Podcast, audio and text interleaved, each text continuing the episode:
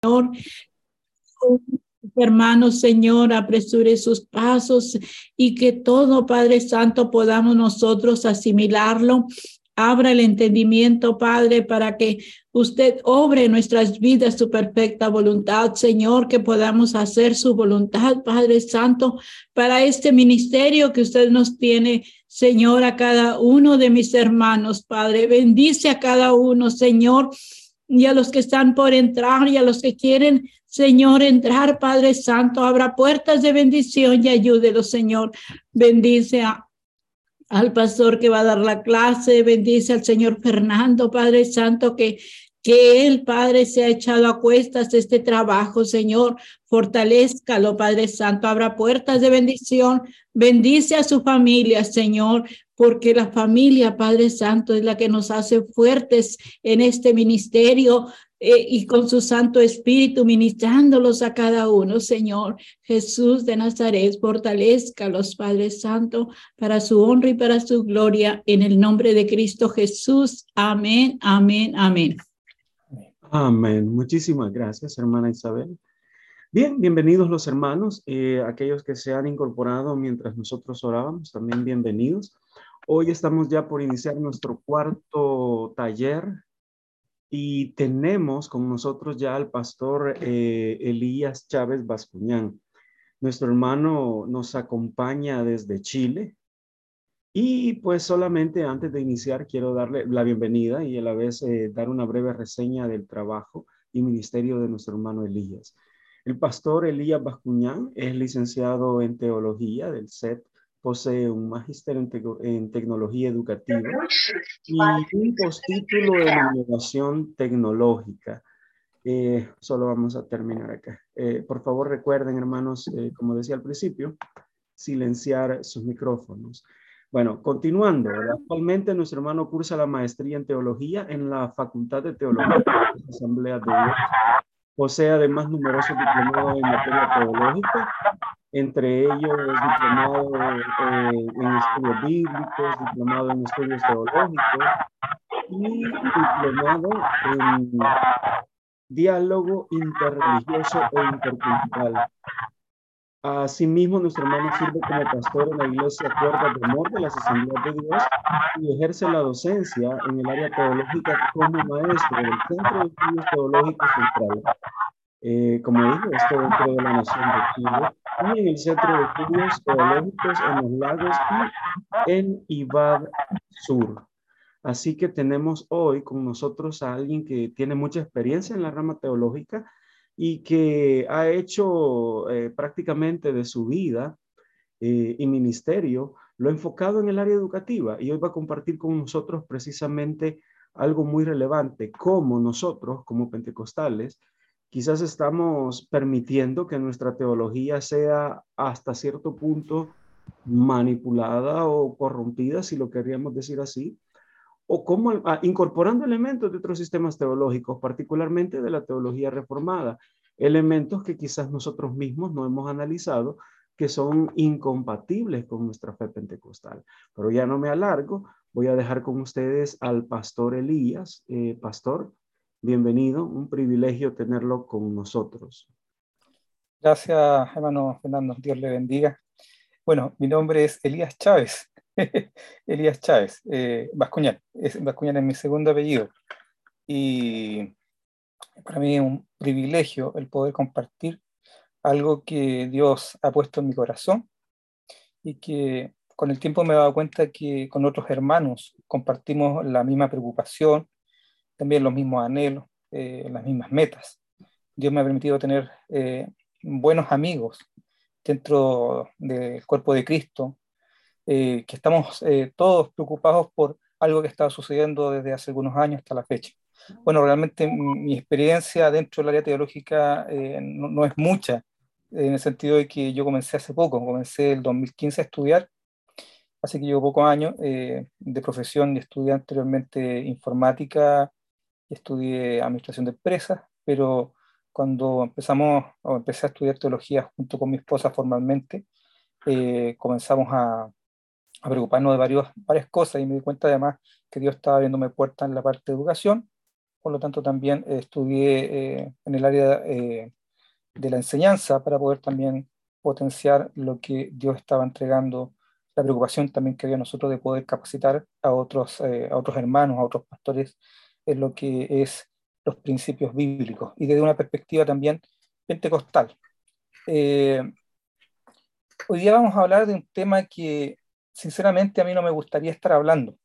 Probablemente me hubiera gustado que este taller o este tipo de talleres estuvieran enfocados en cómo ganar más almas a Cristo, cómo poder predicar efectivamente, cómo eh, trabajar con métodos de crecimiento o cómo enseñar doctrina bíblica en forma más, más coherente, más simple a los hermanos pero eh, hay una necesidad en estos últimos años, hemos visto con preocupación, como doctrinas que no son nuestras, son ajenas, eh, se han infiltrado dentro de iglesias pentecostales y por eso se da también eh, parte de la razón de, este, de, estos talleres, de, lo que nosotros estamos hablando ahora.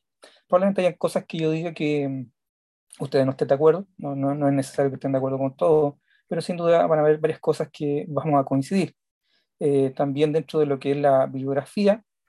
Eh, hay varias, eh, varias cosas que son pensamientos, reflexiones personales que no he podido sustentar en algunos casos empíricamente, pero sí vamos a hablar porque estamos trabajando en eso, en poder hacer algún tipo de trabajo académico donde nosotros podamos dar estadísticas reales y concretas sobre cómo este movimiento está afectando a los hermanos dentro de las comunidades.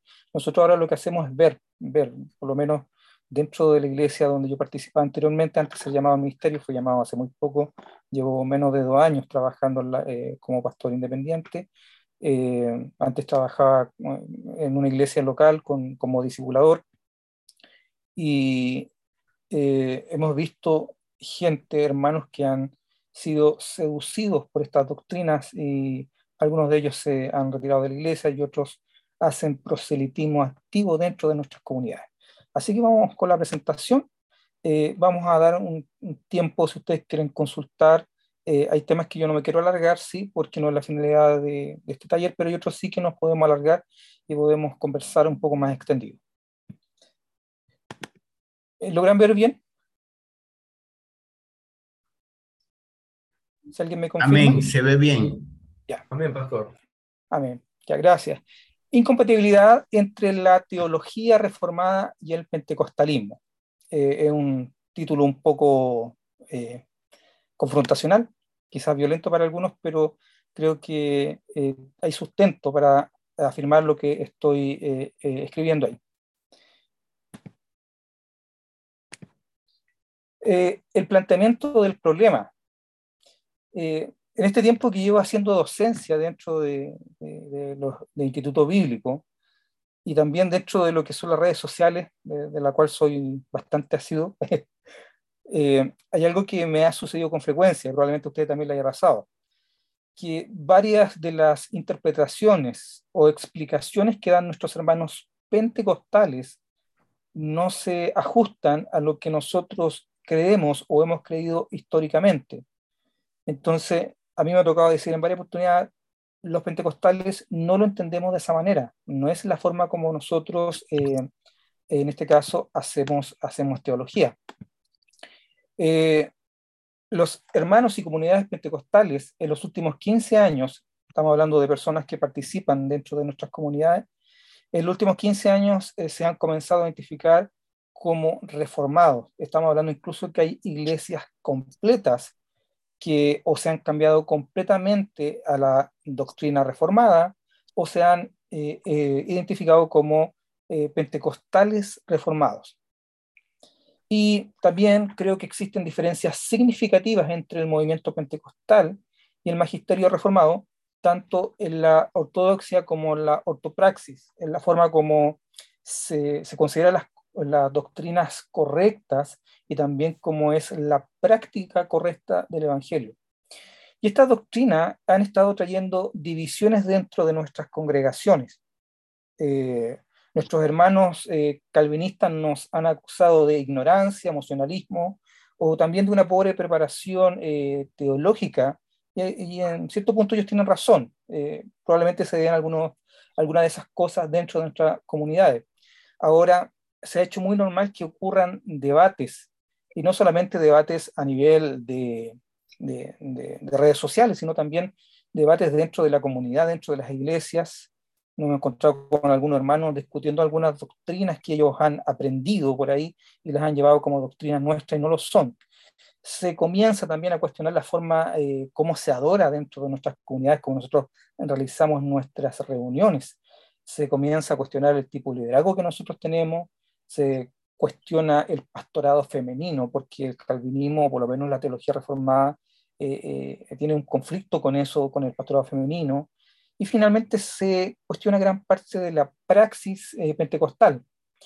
Nuestra exégesis es puesta en duda, ellos eh, colocan en, duda finalmente lo que nosotros interpretamos de la escritura. Incluso por ahí algunos pastores han, han señalado que Latinoamérica necesita ser reevangelizado, o sea, que finalmente la predicación pentecostal no ha sido la correcta, no, la gente no, no, no es cristiana, sino que necesita obviamente venir enseñada por las doctrinas que ellos consideran correctas, la doctrina reformada, y volver a evangelizar Latinoamérica. Entonces, eh, las iglesias eh, reformadas están creciendo, pero fíjense que no crecen a través de un proceso de evangelismo efectivo, eh, a través del mensaje querigmático, ellos están creciendo porque están tomando cristianos de otras denominaciones. me interesa quiero resaltar aquí eh, algunas, algunos aspectos por los cuales yo creo que se está dando este punto. ¿ah? ¿Por qué eh, ocurre este fenómeno dentro del pentecostalismo? Una de las, eh, una de las razones es la incapacidad de una parte del liderazgo pentecostal de dar respuestas claras, tanto históricas como bíblicas. muchos pastores no conocen la historia, no conocen la historia del pentecostalismo, cómo se formó, cuáles fueron las razones por las cuales eso sucedió y tampoco son capaces de transmitirlo a, sus hermanos, por lo tanto hay una ausencia dentro de esa área, y eso es responsabilidad del liderazgo, obviamente. Eh, tampoco eh, es posible en algunas comunidades tener una teología coherente y además defendible, no se transmite una teología clara, por lo tanto los hermanos cuando son confrontados con una teología diferente, ellos no tienen argumentos, no tienen eh, la capacitación para defender su doctrina. Nosotros damos gracias a Dios que la teología pentecostal, especialmente en los últimos 30 años, ha tenido un crecimiento importante. Y nosotros hablamos ahora de hermenéutica pentecostal, conceptos que antes no, no se conocían y que nos permite además hacer una defensa férrea de nuestra, de nuestra fe, de lo que nosotros creemos. Hay varios teólogos eh, que se han levantado en este último tiempo, eh, como Strontas, como Skinner, como Menzi, como Bison Sinan. Eh, hay alguien que tiene el micrófono abierto, si lo puede apagar por favor porque hace un loop. Eh, también existe un sincretismo doctrinal. ¿Qué significa eso? Que se da en algunas comunidades que eh, absorben de diferentes lugares, están absorbiendo enseñanzas y algunos conceptos bíblicos y nos encontramos con, con, algunas cosas bien extrañas dentro de iglesias pentecostales. Eh, quizá una de las, además del, de, en este caso de, la, de las doctrinas eh, reformadas, una de las cosas que también ha causado preocupación, bastante preocupación, especialmente por liderazgos denominacionales, ha sido la influencia del movimiento mesiánico judaico dentro de la, de la iglesia pentecostal. O sea, eh, eh, hay, una, hay un tema muy interesante que quizás más adelante se dé algún taller sobre eso, porque también es una preocupación de que iglesias están comenzando a seguir tradiciones judías, eh, festividades judías y principios de la ley que eh, aparentemente ya, no aparentemente, sino que ya se supone que no estaban vigentes para este tiempo, sino que eran parte de un pueblo específico. También la falta de referentes de integridad y crisis en los liderazgos lamentablemente se ha hecho habitual que ocurran problemas dentro de las comunidades pentecostales. Y esos problemas sin duda afectan a los hermanos y hacen que ellos se sientan eh, desencantados. Eh, y hace poco que en Chile un obispo de una iglesia muy importante pentecostal, una de las históricas, fue sacado de su cargo después de un tremendo problema financiero y también de faldas, o sea, un problema que tuvo el... y eso obviamente afecta, afecta sin duda, y los hermanos se sienten bastante decepcionados y lamentablemente la gente igual tiende a mirar eh, los liderazgos y pierden su, eh, lo que ellos debieran siempre hacer, que es seguir a Cristo. Eh, también tenemos ausencia de experiencias carismáticas recurrentes, lo que se llama el pentecostalismo nominal, que eso lo vamos a mencionar más adelante porque creo que es un punto pero clave dentro de lo que es la comprensión de la, o el entendimiento de la doctrina de la hermenéutica pentecostal. Alfonso Ropero, un reconocido teólogo, escritor, filósofo español, eh, o autor eh, insigne de la editorial Clive, dice lo siguiente, no hay que culpar al calvinismo, que lenta, pero incansablemente ha ido creando y produciendo redes de doctrina y pensamiento calvinista, sino a la mayoría de los pastores de unas y otras denominaciones que hicieron dejación de su ministerio de enseñanza centrados en el crecimiento de la iglesia y pensando que los jóvenes no tienen interés sino en la música y otra forma de disfrutar de los cultos, poco a poco fueron dejando a un lado la instrucción seria, rigurosa y profunda en los aspectos doctrinales e intelectuales del cristianismo, olvidando que la fe siempre busca entender. Es una interesante reflexión que él hace y creo que él dio en un punto que no es menor. Eh, él también menciona que no es algo solamente de los pentecostales, sino algo que se está dando también en otras, en otras denominaciones. O sea, la migración hacia iglesias reformadas o hacia doctrinas reformadas es un tema que sin duda afecta a los pentecostales, pero también está afectando a otras comunidades. Pero para ver, para ver primero qué, qué, qué, por qué nosotros consideramos que no, no son incompatibles, en este caso, la, la, las doctrinas reformadas con el pentecostalismo, tenemos que definir qué significa ser pentecostal. Creo que eh, explicar eh, qué es lo que significa la teología reformada en este momento, ya eh, hemos tenido varios talleres, no me quiero alargar en esos temas, que han sido conversados. Hemos tenido muy buenos maestros que han estado explicando varios puntos acerca de lo que es la teología y la soteriología especialmente reformada.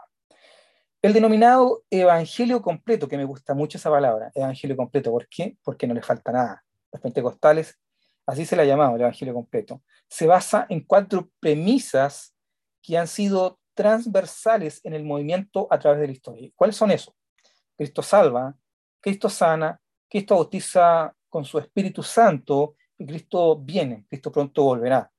Esto, estos, estas, estas cuatro premisas eh, están bajo la, eh, lo que se ha llamado la perspectiva de la obra consumada, ¿ya? a diferencia de, de la otra perspectiva eh, eh, que también menciona que Cristo santifica. Son cinco elementos, acá son cuatro elementos. Y la mayoría de las iglesias históricas trabaja bajo esta, esta, esta perspectiva, estas, estas premisas.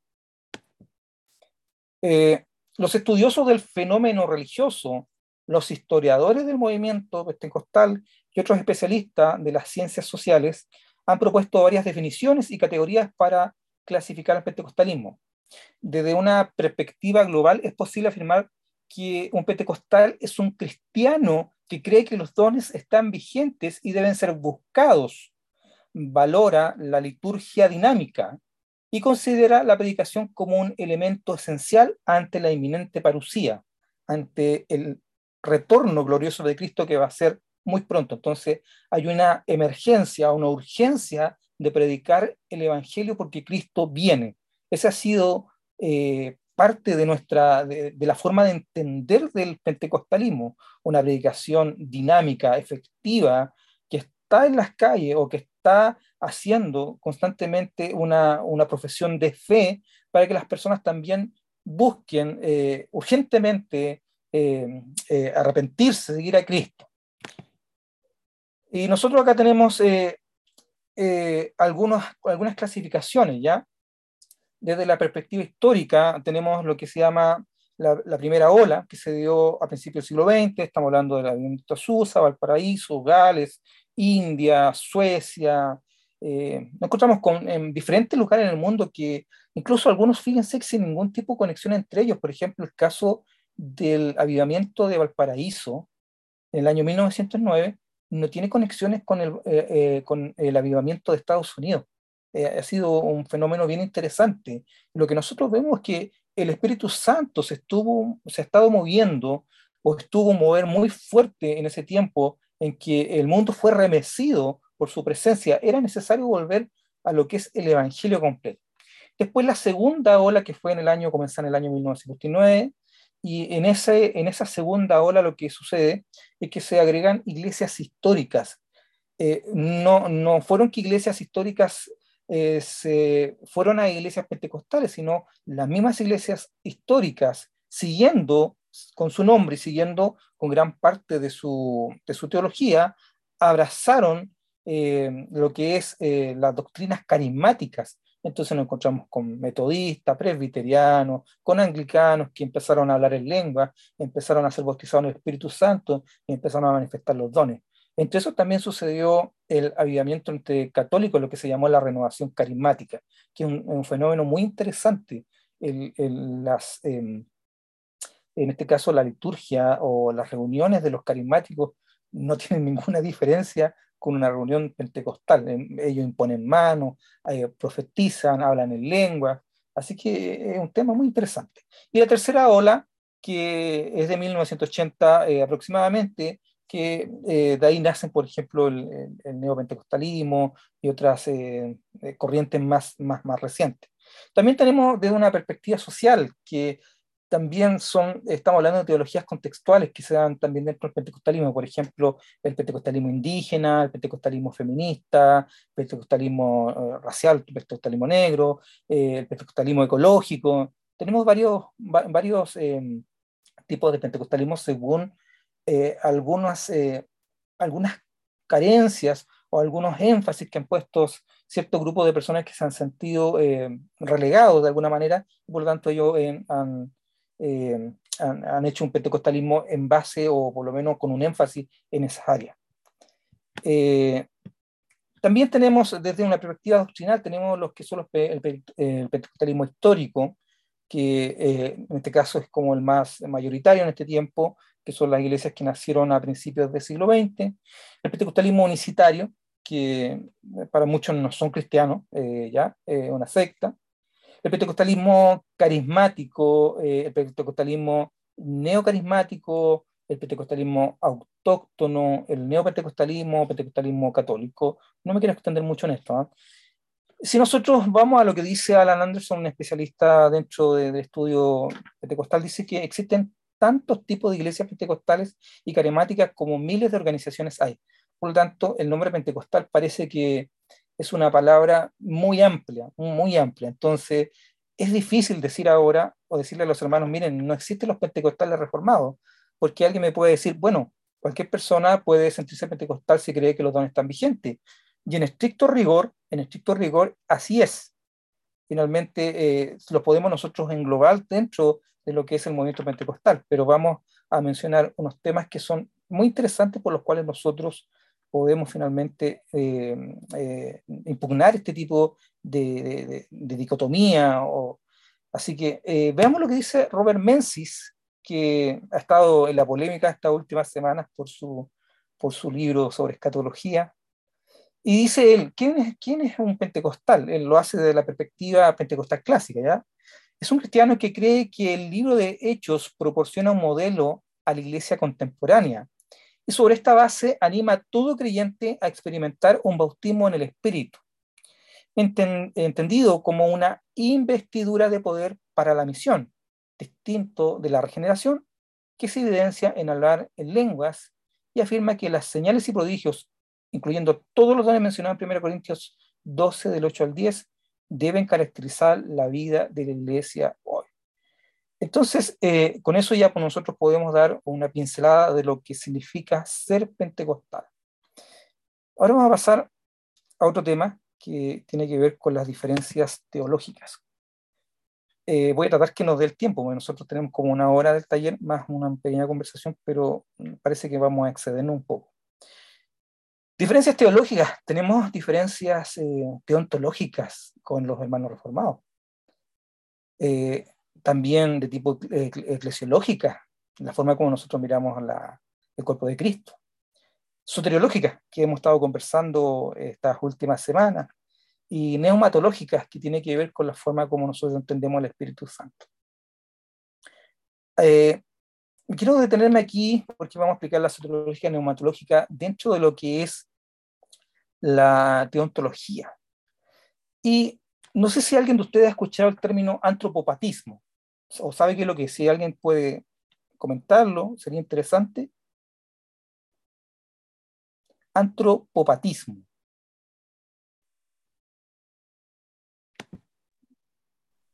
Pastor, este, lo aprendimos en el mismo seminario, yo lo aprendí en el mismo seminario el término, y tiene que ver con, con, la, antigüedad, con la antigüedad del hombre, pues. Y la teología reformada nos, explicó que ellos tienen una, una, entre la soteriología, un concepto de antropomorfia que es el de que em, la creación del hombre es puesta en duda por los calvinos. Eso es lo que hasta ahora yo entiendo y lo que he visto. Pues. De esa forma, ellos se separan de lo que es la creación original, como también lo hacen con el pecado. Creo en poco que eso es lo que yo entiendo. Bueno, el, el antropopatismo está muy relacionado a lo que se llama antropomorfismo. El antropomorfismo es atribuir eh, a Dios eh, finalmente rasgos humanos. Sabemos que Dios es espíritu. Y cuando la Biblia habla de, los pies, de las manos de Dios, de que es el anciano de día, finalmente nosotros entendemos que ese es, esa es una figura, es para finalmente que las, personas pudieran entender un poco eh, quién es Dios.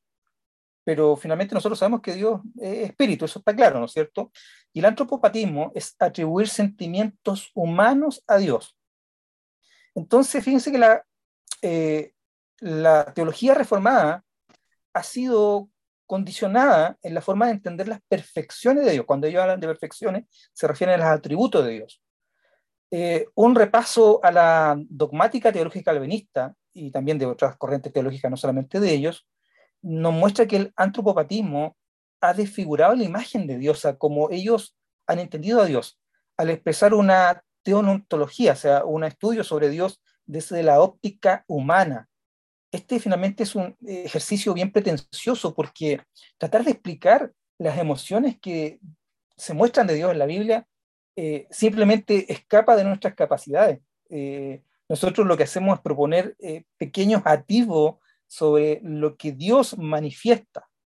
Entonces, ¿cómo nosotros podemos conciliar, por ejemplo, conceptos que son casi antagónicos para nosotros? Por ejemplo, cuando hablamos de justicia o de amor o de ira o de misericordia. ¿Cómo nosotros podemos hacer una, una comparativa entre ellas o unirlos siendo que son diferentes? Por ejemplo, yo no puedo decir, mire, yo eh, tengo ira, pero al mismo tiempo misericordia. Pero sabe que Dios puede manifestar ambas eh, emociones sin inconveniente, porque Él puede ser perfecto al mismo tiempo y también, eh, o sea, Él puede ser justo y al mismo tiempo eh, sentir amor, él puede sentir o tener una ira, su ira santa y al mismo tiempo misericordia. Eh, pero un hombre, una persona no puede, eh, no puede expresar las dos emociones porque si no sería considerado un desequilibrado mental, ¿no es cierto? Dios no expresa su santa ira como lo transmiten algunos maestros calvinistas. Fíjense que la ira de Dios está llena de misericordia y aún cuando el ser humano falla en el error del ser humano, él sigue llamando y golpeando la puerta. Y sabe que esto fue una reflexión que estuve haciendo hace poco porque un maestro eh, o alguien reconocido dentro del nuevo calvinismo en Latinoamérica, él colocó la frase Dios odia al pecador. Y a mí esa frase me violentó porque yo digo, ¿qué tipo de Dios el que está enseñando? Y eso es porque se intenta entender a Dios eh, dentro de lo que es el antropopatismo. Eh, hay un error ahí de interpretación. Bueno, eh, no he visto estudios sobre esto, pero es algo que finalmente se enseña, por lo menos dentro de lo que es teología 1, está dentro de lo que habitualmente uno está enseñando.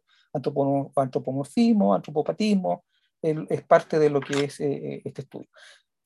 Entonces eso dentro del punto de vista deontológico se desfigura la imagen de Dios y eso es preocupante. Pero también tenemos otras eh, que son las que me interesa también potenciar ahora y vamos a abarcar un poco más, que son, por ejemplo, la, en el aspecto soteriológico.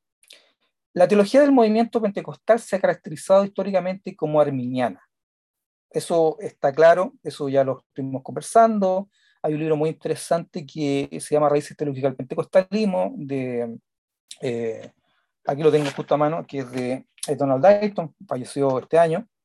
Y eh, nosotros podemos encontrar trazas. Acá en Chile fue lo mismo. Acá en Chile, eh, los, eh, Mr. Hoover, Willis Hoover Kurt, que fue la persona que Dios utilizó para el inicio de la biblioteca en Chile, él era metodista episcopal, por lo tanto su teología era metodista y por lo tanto arminiana. Entonces, puede que la terminología no se haya asimilado de esta manera, pero en la práctica los postulados son homogéneos en sus puntos principales, o sea, la teología pentecostal o la doctrina pentecostal ha sido consecuente o ha sido homogénea dentro de lo que se considera el eh, arminianismo, pues es la interpretación natural de la escritura. O sea, cuando uno lee, usted le pasa a la Biblia un recién converso y lo que va a entender es que Dios ama al pecador, que Dios está llamando a la puerta, que Dios eh, eh, quiere tener comunión con él, que la salvación es algo que se debe, se debe cuidar, se debe respetar. Entonces, es el punto de vista natural. Y aquí hay una reflexión que creo que algunos de ustedes también han tenido. Cuando conocí el calvinismo, me enteré que era arminiano. Antes era simplemente un cristiano. No sé si a ustedes les pasó eso. O sea, yo antes era cristiano. Era una persona que creía en, en Dios, que creía en Cristo, que creía en el Espíritu Santo, pero no sabía esa diferencia entre calvinismo y arminianismo. Entonces, cuando ah, eh, eh, conocí estas doctrinas que, mm, bueno, yo las conocí hace unos años atrás con un, libro de teología Riri que, que, que, compré, eh, estoy hablando un poco más de 20 años, ahí fue la primera vez que yo leí conceptos calvinistas. En el libro no hablaba de Calvino, sino que hablaba acerca de conceptos teológicos y obviamente no me hicieron sentido. Dentro de, lo precario de mi, de mi aprendizaje teológico no me hicieron sentido porque no era el Dios que a mí me habían predicado, que yo había aprendido, el Dios que me llamó. Eh, fíjese lo que dice de David Pawson. Eh, los pentecostales tienden a ser arminianos, ya que su linaje puede trazarse hacia atrás, pasando por el movimiento de santidad del siglo XIX hasta el avivamiento hueleyano del siglo XVIII. Algunos pocos han adoptado la teología reformada, pero la mayoría no apoyaría, salvo siempre salvo, excepto por omisión. Aquí vamos a hablar acerca de lo que es el monergismo y el sinergismo. Esos son conceptos que quizás eh, no todos eh, coincidan dentro de lo que es la interpretación, pero quiero ver aquí, hacer un contrapunto. El sinergismo literalmente significa eh, trabajar juntos, ¿ya? Es una doctrina que propone que existe la cooperación entre lo divino y lo humano para la salvación del hombre. Esta enseñanza es parte de la comprensión sociológica de una gran parte del mundo evangélico y doctrina de facto, o sea, una doctrina que es, es eh, asimilada de esa manera dentro del pentecostalismo, aunque no se explique, no sea explícita, es creída de esa manera dentro del pentecostalismo. En cambio, el sinergismo eh, a ver, sí, en cambio el monergismo es solamente Dios viene de mono de uno, que es Dios quien trabaja solo. ¿Y qué tenemos nosotros acá? Por eso quiero hacer esta, este, este, esta comparativa. Por ejemplo, en el caso del monergismo, en general existe una apatía generalizada en la predicación. Estoy hablando de la predicación hacia los inconversos, porque los monergistas, o sea, por lo menos gran parte de, este grupo de hermanos les gusta mucho predicar a otros cristianos. Tienen un, un, ministerio de estarle predicando a cristianos de otras, de otras denominaciones. Eh, tiene, eh, en este caso, ellos consideran que es Cristo eh, quien siempre llama en forma que uno no lo puede resistir irresistiblemente. Cristo que llama irresistiblemente. Eh, eh, Dios trabaja solo. En cambio, el sinergismo dice que posee una un fuerte énfasis en la predicación, y también eh, con una constante invitación a recibir a Cristo y lo que nosotros eh, se practica habitualmente dentro del, del sinergismo del llamado al altar. O sea, aquí lo estoy llevando al punto de vista pentecostal, el altar como lugar donde habitualmente el pecador eh, pasa a hacer su oración o pasa a recibir al Señor, también el altar es el lugar donde va por sanidad, donde va a arrepentirse también de, de sus faltas. El altar es un lugar especial para el pentecostal porque es el lugar donde habitualmente eh, ocurren cosas eh, excepcionales dentro de un, pentecostal. Ahora, voy a hablar, que también lo mencionaron los hermanos, sobre la declaración sobre la salvación de las asambleas de Dios. ¿Por qué menciono esto? Porque las asambleas de Dios es en este momento la iglesia pentecostal eh, más significativa en miembros y la que está más masificada en el mundo. Por lo tanto, eh, sus declaraciones o varios de su teología eh, es representativa del pentecostalismo en general. No, no estoy diciendo que sea eh, la voz oficial, pero sí es una fuente donde nosotros podemos encontrar información valiosa y además de eso, gran parte de los teólogos modernos pentecostales eh, han salido o han pasado por institutos de las asambleas de Dios.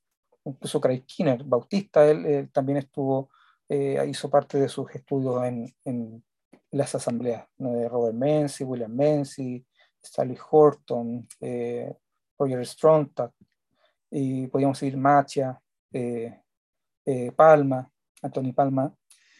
Bueno, dice el Concilio General de las Asambleas de Dios realizó una declaración el 21 de agosto de 1978. Esto es el concilio, en este caso, eh, es un cuerpo doctrinal que tiene la función de dar algunas declaraciones que son, en este caso, sobre temas que son importantes y que eh, se masifican dentro de la, de la denominación.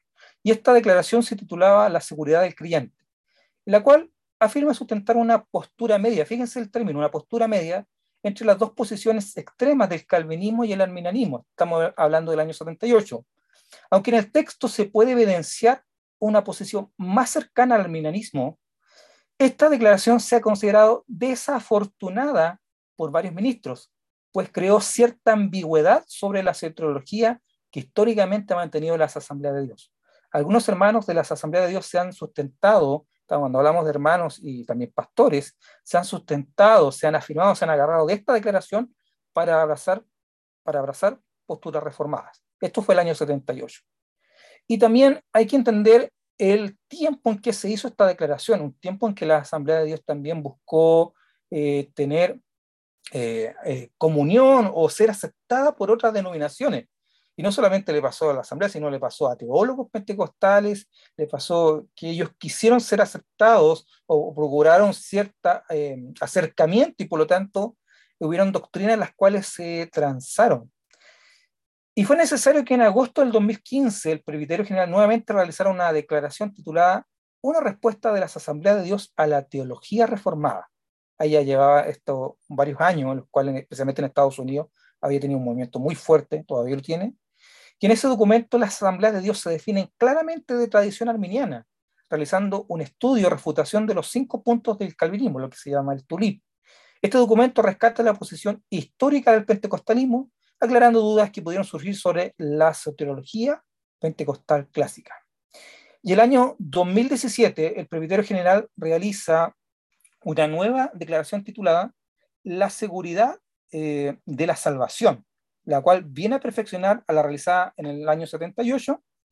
Eh, este documento se provee un punto de vista más alineado con la historia de las asambleas de Dios, donde se realiza un trabajo bíblico eh, sencillo, simple, pero que busca resaltar los puntos doctrinales principales, pero sin el ánimo de ser académico. O sea, es una declaración que cualquier hermano lo podría leer y entender eh, de forma sencilla.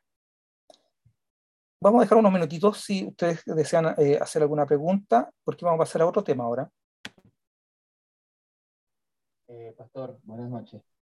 Perdón que me adelante, que yo había levantado la mano prácticamente en la primera diapositiva. Cuando hacía el énfasis sobre las características que tenemos como pentecostales, que conllevan al bautismo en el Espíritu. Eh, no sé, no sé bajo qué premisas usted lo, lo encapsula ese, ese concepto, ¿no? Pero voy a, voy a ponerle este ejemplo, a ver si me explico.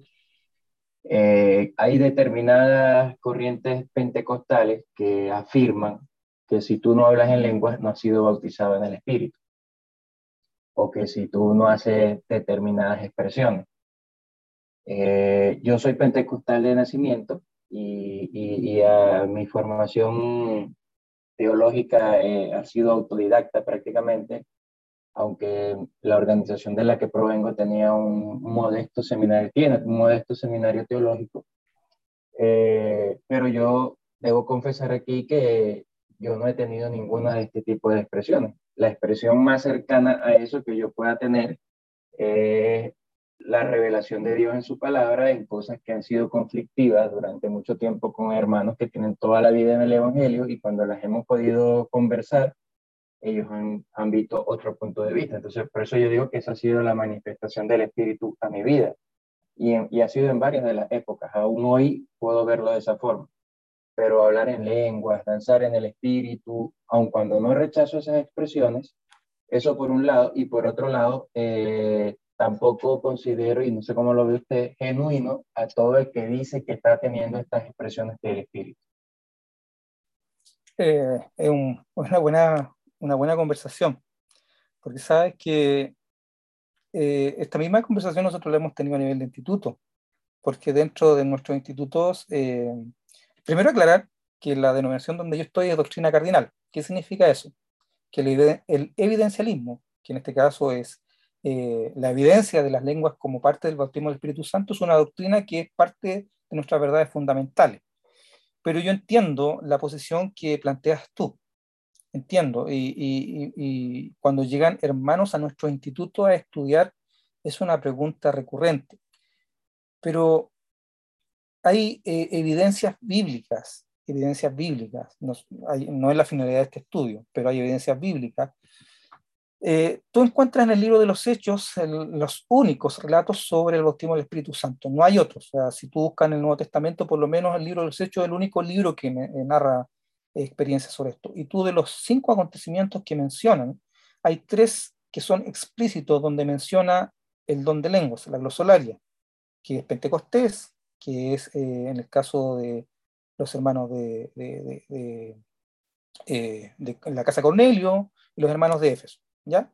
Y hay dos que nosotros llamamos de implícito, que es Pablo, eh, que aunque no menciona que habla lenguas, sí él hablaba en lenguas, ¿ya? Porque él dice en 1 Corintios, hablo, 1 Corintios 14, hablo más lengua que todos ustedes. Y también el caso de los samaritanos, que eh, en este caso eh, Simón el mago algo vio, que él quiso comprar eso que él vio. Y hay varios teólogos, no solamente pentecostales, sino de otras tradiciones que han mencionado que es lo más probable que él vio una expresión física externa.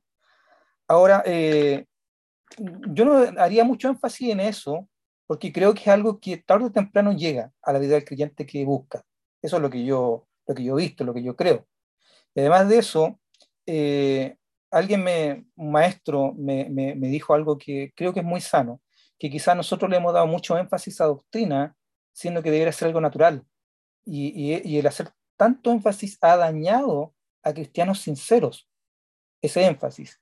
Ahora, lo que yo he visto, querido Héctor, es que cuando uno busca, cuando uno busca eso, lo va a encontrar porque es una promesa de parte de Dios. Y hay sustento hermenéutico para respaldarlo. Hay un sustento bíblico que se afirma a través de la escritura, se afirma a través de la historia, si tú revisas la historia y empiezas a revisar los avivamientos, te vas a encontrar con algo asombroso, que en cada avivamiento las lenguas fueron normativas y también hay un sustento que es personal. Y me encontré con la sorpresa de hermanos que en el sueño han sido bautizados en el Espíritu Santo y en sueños ellos hablan en lengua y no lo hacen en la vida, en la oración eh, eh, dentro de su vida diaria, por decirlo, pero sí lo hacen en sueños. Me he encontrado con cosas bien maravillosas. Ahora, no quiero ser confrontacional en el sentido de quizás decirte, mira, tú no, no, porque yo creo que finalmente los carismas se manifiestan con o sin bautismo del Espíritu Santo. ¿Por qué creo eso? Porque Dios es soberano en entregar sus carismas, entregar sus dones. Entonces, si la iglesia necesita dones, Dios lo va a entregar y se lo va a entregar a un pentecostal o no pentecostal. pero nosotros los pentecostales anhelamos esa experiencia y, una, eh, y una, eh, un encuentro potente, misional, de parte de Dios a través de su Espíritu Santo. Espero que te, que te haya dado una respuesta. Eh, hay más enseñanzas sobre eso, así que si es posible te voy a enviar algún material para que lo leas. Léete el libro de Pentecostés de, de Robert Menzies. Ahí aparece una parte que habla sobre eso. Es muy, muy interesante.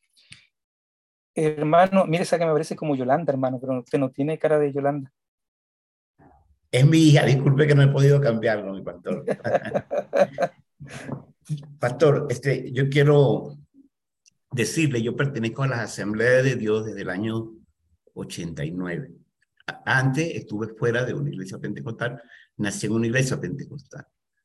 Eh, yo me siento ahorita un poco claro, mucho más claro que al principio, y gracias a estos estudios, hermano Fernando, y a usted, he escuchado dos conferencias aparte de que las saqué de su Facebook. Y lo que quiero emitir esta mañana es que yo sigo siendo de las asambleas de Dios. O sea, yo creo que en las asambleas de Dios, como usted lo decía, de una manera sencilla, para que todos puedan captarlo y recibirlo. Fue lo primero que yo, estudiando milética, entendí el mensaje, que había muchas personas que hablaban infladamente y la gente no podía entenderla. Y el Señor Jesús siempre nos habló por parábola, de forma que siempre lo pudiéramos entender. Eh, lo que yo le quiero decir, quizás de interés en esta, es que yo tuve una experiencia pentecostal poderosa, hace tres meses hablando en lengua. Yo tengo facultad de ver, de discretar espíritus y demonios. Yo tengo visiones, tengo sueños, Dios me habla, Dios me guía. O sea, mi experiencia, mi experiencia ha sido rica pero con una cantidad incluso de compañeros de la Asamblea de Dios, siempre llega el momento en que dice, pero es que las evidencias no las sustenta la palabra. Yo entiendo que desde que están todas las evidencias, por ejemplo, el profeta. Hoy hay un rechazo a un profeta que salió en el neopentecostalismo, pero según Pablo el apóstol, hay el profeta Agabo, ¿verdad? Y las hijas de Felipe el evangelista eran profetas. Y entiende entonces que tanto ataca a Satanás el don de lenguas que él no lo quiere. ¿Por qué? Porque si hay interpretación de lengua y hay, hay, hay lengua con interpretación, hay profecía. Y, el apóstol Pablo también dice, si hay lengua y no hay interpretación, pero el, el, el Espíritu Santo le revela al que está hablando en lengua la interpretación, él mismo da la interpretación. Lo que quiero decir con esto es que muchas veces eh, yo entiendo a los que se están llamando reformados pentecostales, y en esto ya he escuchado a varias personas, yo creo que es como un esnovismo, porque ya ahora que yo he entendido, he leído más de Calvino, bueno, leyendo a Calvino llegué a leer al príncipe Nicolás Maquiavelo, y entiendo una posición de Calvino que se involucró en el Estado todopoderoso del príncipe, darle poder al príncipe para dominar el Estado, copiando el totalitarismo de la Iglesia Católica. Entonces yo creo que enredar a un creyente como fue el caso mío, un analfabeto con primer año de educación, eh, bautizado en el Espíritu Santo, y en ese momento quiero recalcar que en Venezuela hubo un avivamiento poderoso, que duró más o menos desde el año 75 al 90, poderoso. Las iglesias en Venezuela, tremendo, todas las iglesias llenas, 50, 60 personas. Y hoy en un seminario de la, de la Asamblea de Dios les decía, ¿qué vamos a hacer si ahorita se está pidiendo un avivamiento a nivel de América Latina y Mundial. ¿Qué vamos a hacer ahorita si todavía nosotros no nos hemos ejercitado en, en la destreza de manejar los dones? Entonces, aceptamos parte de los dones que creemos que, que son de verdad, pero entonces anulamos otro. Y no nos hemos sometido al Espíritu Santo. Por lo menos a mí me da mucha tristeza cuando yo voy a atacar el don de lengua. Pero yo entiendo la palabra de conocimiento, entiendo la palabra de ciencia, entiendo que los dones están grabados en el tiempo. Por ejemplo, cuando el Señor Jesucristo vio a Natanael, Natanael se asombró porque el Señor le dijo, yo te vi debajo del árbol. Allá había una manifestación de los dones del Espíritu Santo. Eliseo está frente a un ejército y Jesse le dice, Jesse, ¿qué vamos a hacer? Le dice Eliseo, Eliseo le dice, ya tú vas a ver, Señor, ábrele los ojos. Cuando le abre los ojos, o sea, esas son manifestaciones. Los dones del Espíritu Santo no se someten solamente a la época neotestamentaria, sino que no pudiera, y nosotros muchas veces los enfrascamos entre tres, dones de poder, dones de revelación y dones de inspiración, pero los dones son en abundancia, como el caso que Felipe tuvo cuando se le llegó al eunuco y después fue arrebatado. Eso es una experiencia poderosa y gracias a Dios que está tipificada allí y Dios hoy puede hacer eso. Entonces, lo que yo quisiera que usted me ayudara, porque es el combate que tengo, porque mucha gente, está pidiendo, mucha gente que está pidiendo el avivamiento, quiere enfrentarlo de la misma forma. En Venezuela, hermano, el avivamiento no se pudo dominar porque las manifestaciones carismáticas llevaron fue a prohibirlo, a avergonzarlo. Hoy la gente se burla. A mí me duele mucho cuando la gente habla de las lenguas efectivamente. Y cuando uno dice que es pentecostal, la gente piensa nada más en lengua. No, pero es que hay conocimiento, hay revelación, hay palabras de sabiduría. Usted enfrente tenemos un hombre que está utilizando mucho la palabra de conocimiento y sabiduría para darnos a nosotros. Entonces, lo que yo quería era, usted habló ahorita de evidencialismo, ¿Cómo poder nosotros soportar un poquito que no hemos leído? Yo hablo en nombre de mucha gente que no tenemos acceso a los libros de teología. Yo estoy becado en este curso porque a mí me becaron. Entonces yo quisiera cómo defender la experiencia, porque la experiencia no puede estar conforme a la palabra todo el tiempo. O sea, si de repente ahorita usted me dice una palabra de sabiduría, a mí no puede estar suelta a la palabra, porque sería una palabra que viene dirigida por el Espíritu Santo de usted para nosotros. ¿Cómo lo sometemos a la Biblia? Gracias, pastor, y disculpe el tiempo. Sí, sí, se entusiasmó hermano, pero está bien, sí. Eh, hay, que, hay cosas que yo creo que son importantes que conversemos. Mire, no es la finalidad de este, de, por lo menos del, taller que estoy dando, pero el tema eh, de los dones, eh, el tema de cómo nosotros finalmente sustentamos nuestra doctrina, lo vamos a ver ahora. Y estoy tratando que el tiempo me dé porque ya llevamos casi una hora y me falta más de la mitad de la diapositiva. Eh, no sé si la pregunta, hermana eh, Isabel, es una pregunta breve o dará para, para mucho. Eh, sí, nada más quería ver si me mostraba la portada del libro que levantó porque lo hizo muy rápido, nomás para tomar una captura. Gracias. ya lo presentaron, Raíces Teológicas del Pentecostalismo de mm, Donald, Donald Dayton. Él falleció este año. Gracias. Tiene otros libros más, interesante Vamos a hablar porque el hermano, ¿cómo se llama usted, hermano? Eh, bueno, insistir, aparece como Yolanda, a ver si yo le puedo cambiar el nombre. No, no puedo. Iván González, yo lo voy a cambiar, pastor, ya se lo voy a cambiar. Sí, sí, pero fíjense que hay sustento, y eso es lo que vamos a ver ahora. Y esto es lo que quiero que, lleguemos a esto, porque nuestra, nosotros tenemos una hermenéutica. Queridos, nuestra fe es defendible.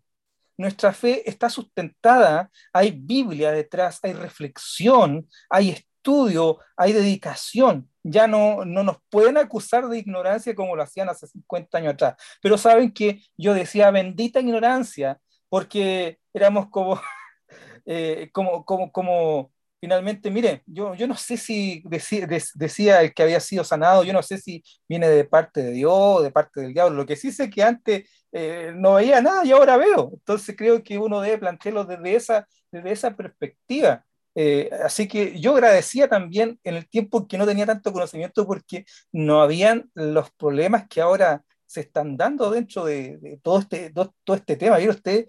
El, estar em, eh, haciendo teología es un proceso complejo en que también es un proceso en el cual uno genera varios conflictos con, con estudiantes, en el sentido de que la gente ya viene eh, con ciertas enseñanzas, lo que se ha llamado el aprendizaje oblicuo que ellos toman de diferentes lados. Entonces me he encontrado con personas que saben harto, estoy hablando de estudiantes de ciertos temas, pero necesitan ser guiados porque una parte de lo que ellos aprenden está mal aprendido o no tiene nada que ver con nosotros o se han preocupado de estudiar una sola, un, solo, un solo tipo de doctrina y, no, y, no, y no, no, no otras, en el sentido que estudian teología reformada pero no estudian teología pentecostal vamos a seguir eh, avanzando. Dentro de la neumatología, hay que entender que el, que el calvinismo está impregnado de cesacionismo, que el cesacionismo es eh, la doctrina que enseña que ciertos dones, o, los que se le llaman dones sobrenaturales, o, dones extraordinarios, como le llaman ellos, cesaron. Se puede considerar a Calvino como uno de los más importantes cesacionistas dentro del cristianismo histórico. Mire qué interesante. Calvino eh, escribió de forma abundante sobre el Espíritu Santo. Eh, se considera su teología como neumática en el aspecto soteriológico y eclesial, pero en, el afán que él tuvo de desmarcarse del continuismo romano, de los milagros y las cosas que promovía finalmente Roma, canceló un evangelio carismático. O sea, él dijo, no, estas cosas no están vigentes. Eh, entonces, le vamos a dar a Calvino, para no darle tanto en el suelo, vamos a darle en este caso eh, por lo menos aquí, eh, entender que él lo hizo con un propósito noble, que era tratar de demarcarse con, con, con, con Roma, ¿ya? Y dice él, dentro de su institución cristiana, pero estos milagros de virtudes y manifiestas operaciones que se distribuían por la imposición de manos han cesado y no duraron solo algún tiempo. Se afirma de que finalmente estos dones fueron solamente para el inicio de la iglesia, pero una vez ya terminada la primera o segunda generación ya no fueron necesarios. Pero cuando ustedes estudian, si alguien de ustedes ha tenido la posibilidad de leer la institución cristiana, eh, o yo hace poco estaba leyendo eh, el, libro de Corintios del estudio de Calvino, y está impregnado, está eh, todo el libro lleno de cesacionismo, me refiero, gran parte cuando él habla acerca de los carismas, de los dones que se mostraban, él tiene una postura cesacionista. El cesacionismo, querido, se ha levantado con violencia contra la manifestación de los dones espirituales dentro de la liturgia pentecostal se han atrevido, incluso, miren, se han atrevido a insinuar que hay dones que su origen es satánico, a ese nivel de, gravedad. No permitamos, querido, que esta insolencia se dé dentro de nuestra iglesia ni hagamos eco a una hermenéutica que está retorcida, que es capaz de atribuir la obra del Espíritu Santo a Satanás. Eso sabemos nosotros que es blasfemia y conocemos su final, ¿no es cierto? Atribuir dones que son, o sea, milagros que son del Espíritu Santo, atribuírselo a Satanás. Y eso es lo que han hecho ellos. ¿eh? Hay que tener cuidado cuando ellos dicen, no, porque ellos están haciendo, o, Satanás que le hace hablar estas lenguas, y si eso es del Espíritu, ellos están cayendo en una tremenda, en un tremendo problema. Yo de repente tengo, digo, Señor, ten misericordia, porque una persona no puede llegar y decir eso. Eh, claro, nosotros tenemos el discernimiento de espíritu, sin duda, pero fíjese que algo que se da con el discernimiento de espíritu es algo que se da generalmente in situ, o sea, en el lugar, porque de repente hay cosas que nosotros no podemos contextualizar desde un video. Lo que sí tengo claro, mis hermanos, que cuando aparecen algunos videos donde eh, alguien está siendo denigrado dentro de la iglesia, y creo que eso ya estamos de acuerdo que no es de Dios. Disculpen, alguien tiene el micrófono abierto, ¿ya? Si lo pueden silenciar. Por favor. Dice Donald Dayton, eh, de igual manera, carece de importancia cuestionar la doctrina pentecostal de la sanidad divina a partir de negar la posibilidad del milagro, como lo hace la crítica liberal, o de aducir que tales manifestaciones sobrenaturales quedaron confinadas a los primeros años del cristianismo, como lo hace cierta teología conservadora. La negación de lo sucedido no lo anula, o sea, aunque ellos digan que mm, no está sucediendo, eso no significa que no suceda, solo eh, lo deja sin explicar, al igual que el ciego del Evangelio, la respuesta de un pentecostal será, solo sé que antes era ciego y ahora veo.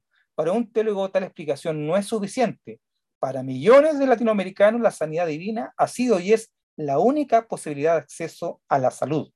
Esto es muy interesante, hermanos, porque fíjense que el pentecostalismo, especialmente en Latinoamérica, tuvo un crecimiento muy grande porque se dio en comunidades, eh, se dio en lugares, a ver, voy a, el, pentecostalismo, querido, se dio en lugares donde había mucha necesidad, mucha pobreza.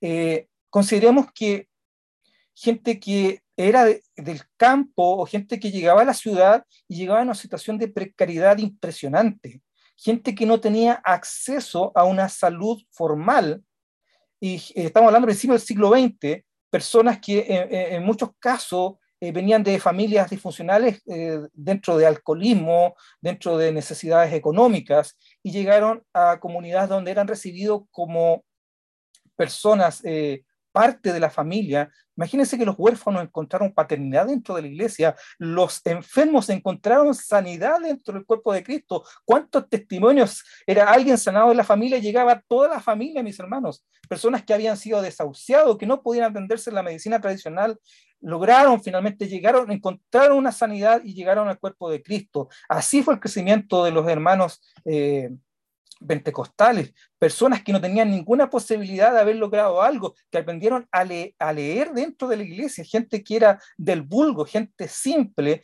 Esos son nuestros orígenes. El crecimiento en Latinoamérica, salvo excepciones notables, se dio entre gente humilde, entre gente pobre. Entonces, cuando hablamos de la sanidad, la sanidad para ellos era algo tangible, era algo que ellos vivían, era algo, algo normal dentro de las comunidades. Pasaban las personas adelante, oraban por ellos y habían milagros.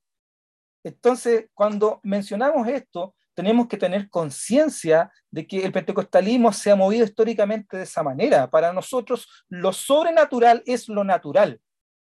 Lo sobrenatural, lo que parece que no es posible, para nosotros es posible porque para Dios no hay nada imposible.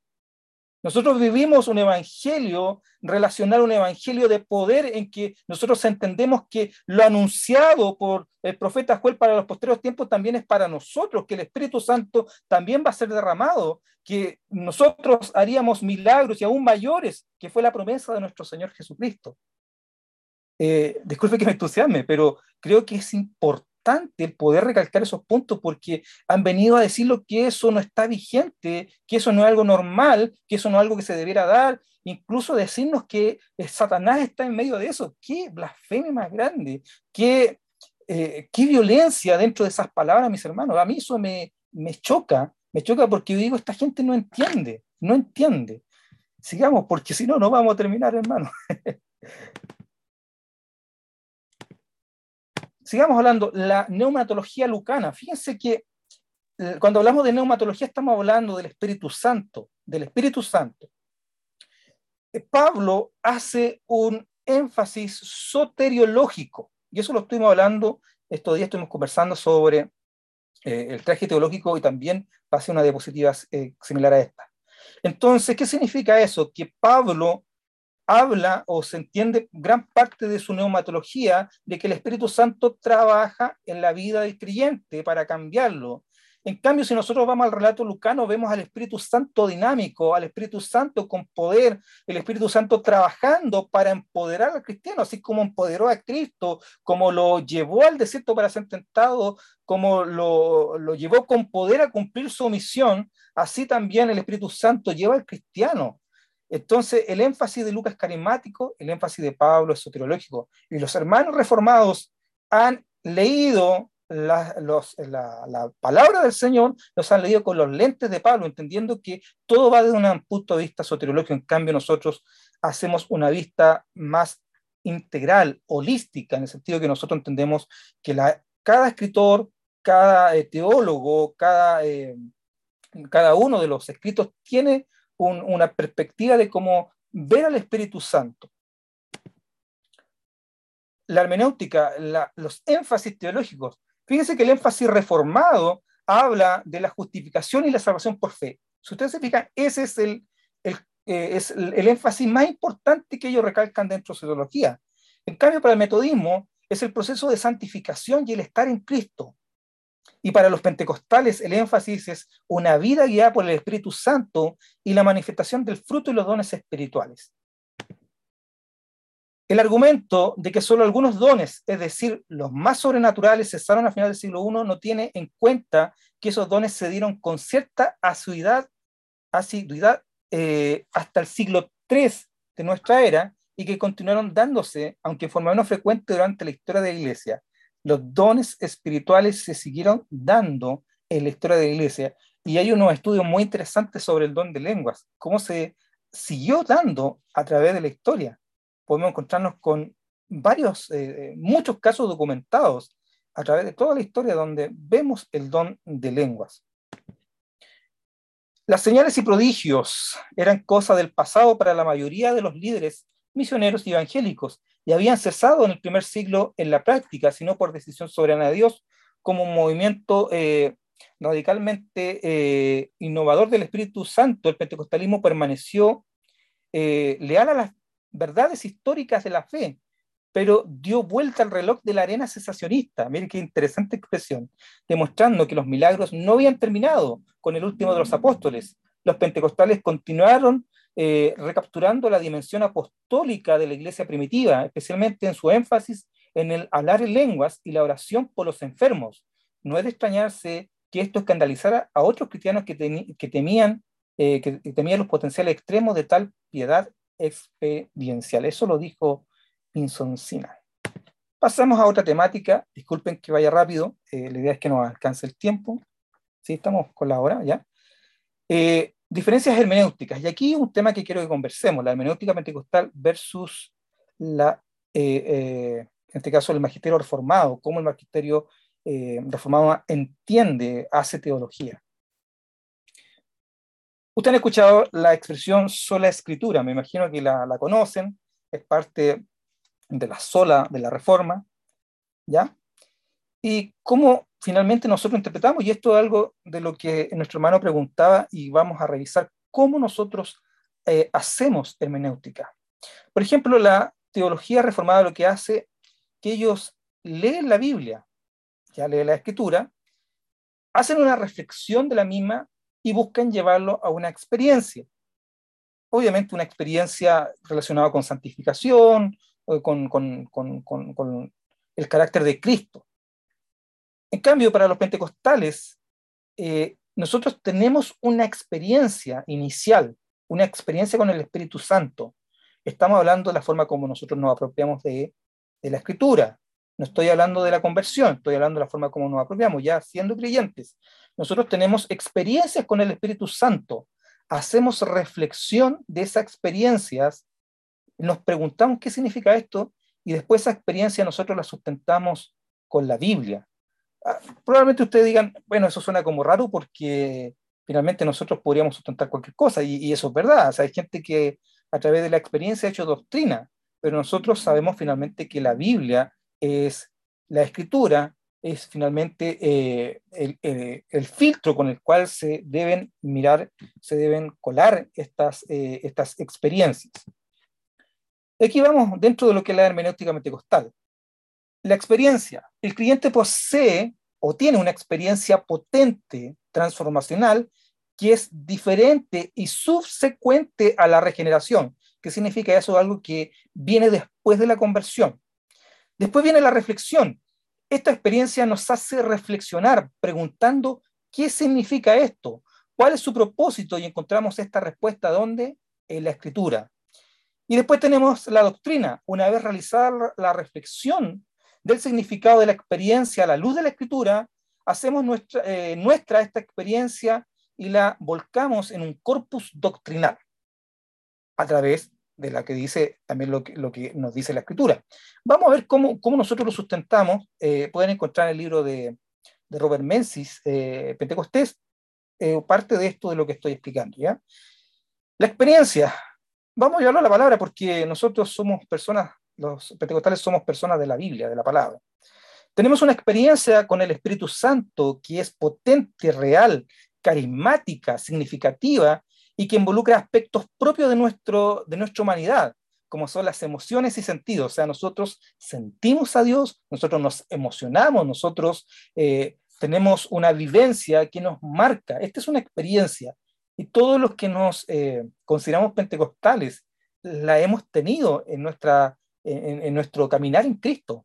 Yo creo que todos ustedes pueden contar en algún momento en que vivieron algo especial en el Señor, son esta experiencia que llegan a nosotros, que Dios nos permite disfrutar y nosotros podemos volcar toda nuestra humanidad en eso, en el sentido de que además tenemos la bendición de que nosotros podemos decir, he sentido a Cristo, he sentido su Espíritu Santo en mi vida. Después de eso, viene la reflexión. ¿Y qué es lo que dice Hechos 2.12?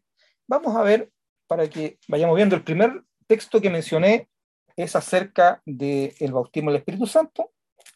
Voy a mencionar ahora, leer, para que no nos perdamos de la idea. Dice Hechos 2.12. Y estaban todos atónitos y perplejos diciendo unos a otros, ¿qué quiere decir esto? Desde la reflexión nace una pregunta, ¿qué significa esto? Y vamos a la Biblia que nos da la respuesta que necesitamos. Y fíjense qué es lo que le dijo eso a Pedro, Hechos 2, 16. Dice, mas esto es lo anunciado por el profeta Joel, un acontecimiento, Pentecostés, en el aposento alto. La gente se preguntó, ¿qué significa esto? La reflexión. Y después viene lo que finalmente Pedro les dice, esto es lo que dice la escritura, afirmó esa experiencia que es el bautismo en el Espíritu Santo, en la escritura dice, esto lo anunciado por el profeta Joel para los posteriores tiempos, para los posteriores días. Dice Dios, derramaré mi espíritu sobre toda carne y vuestros hijos y vuestras hijas profetizarán, vuestros jóvenes verán visiones y vuestros ancianos soñarán sueños. Entonces, una vez que realizamos la reflexión a través de la escritura, se realiza la doctrina esto es lo que creemos y lo consideramos normativo a través de la escritura. Si algo no está en la escritura, por lo tanto, no se puede hacer doctrina de eso. Y aquí quiero comentar lo siguiente, estimados. Hay un problema que se está dando dentro de nuestras comunidades.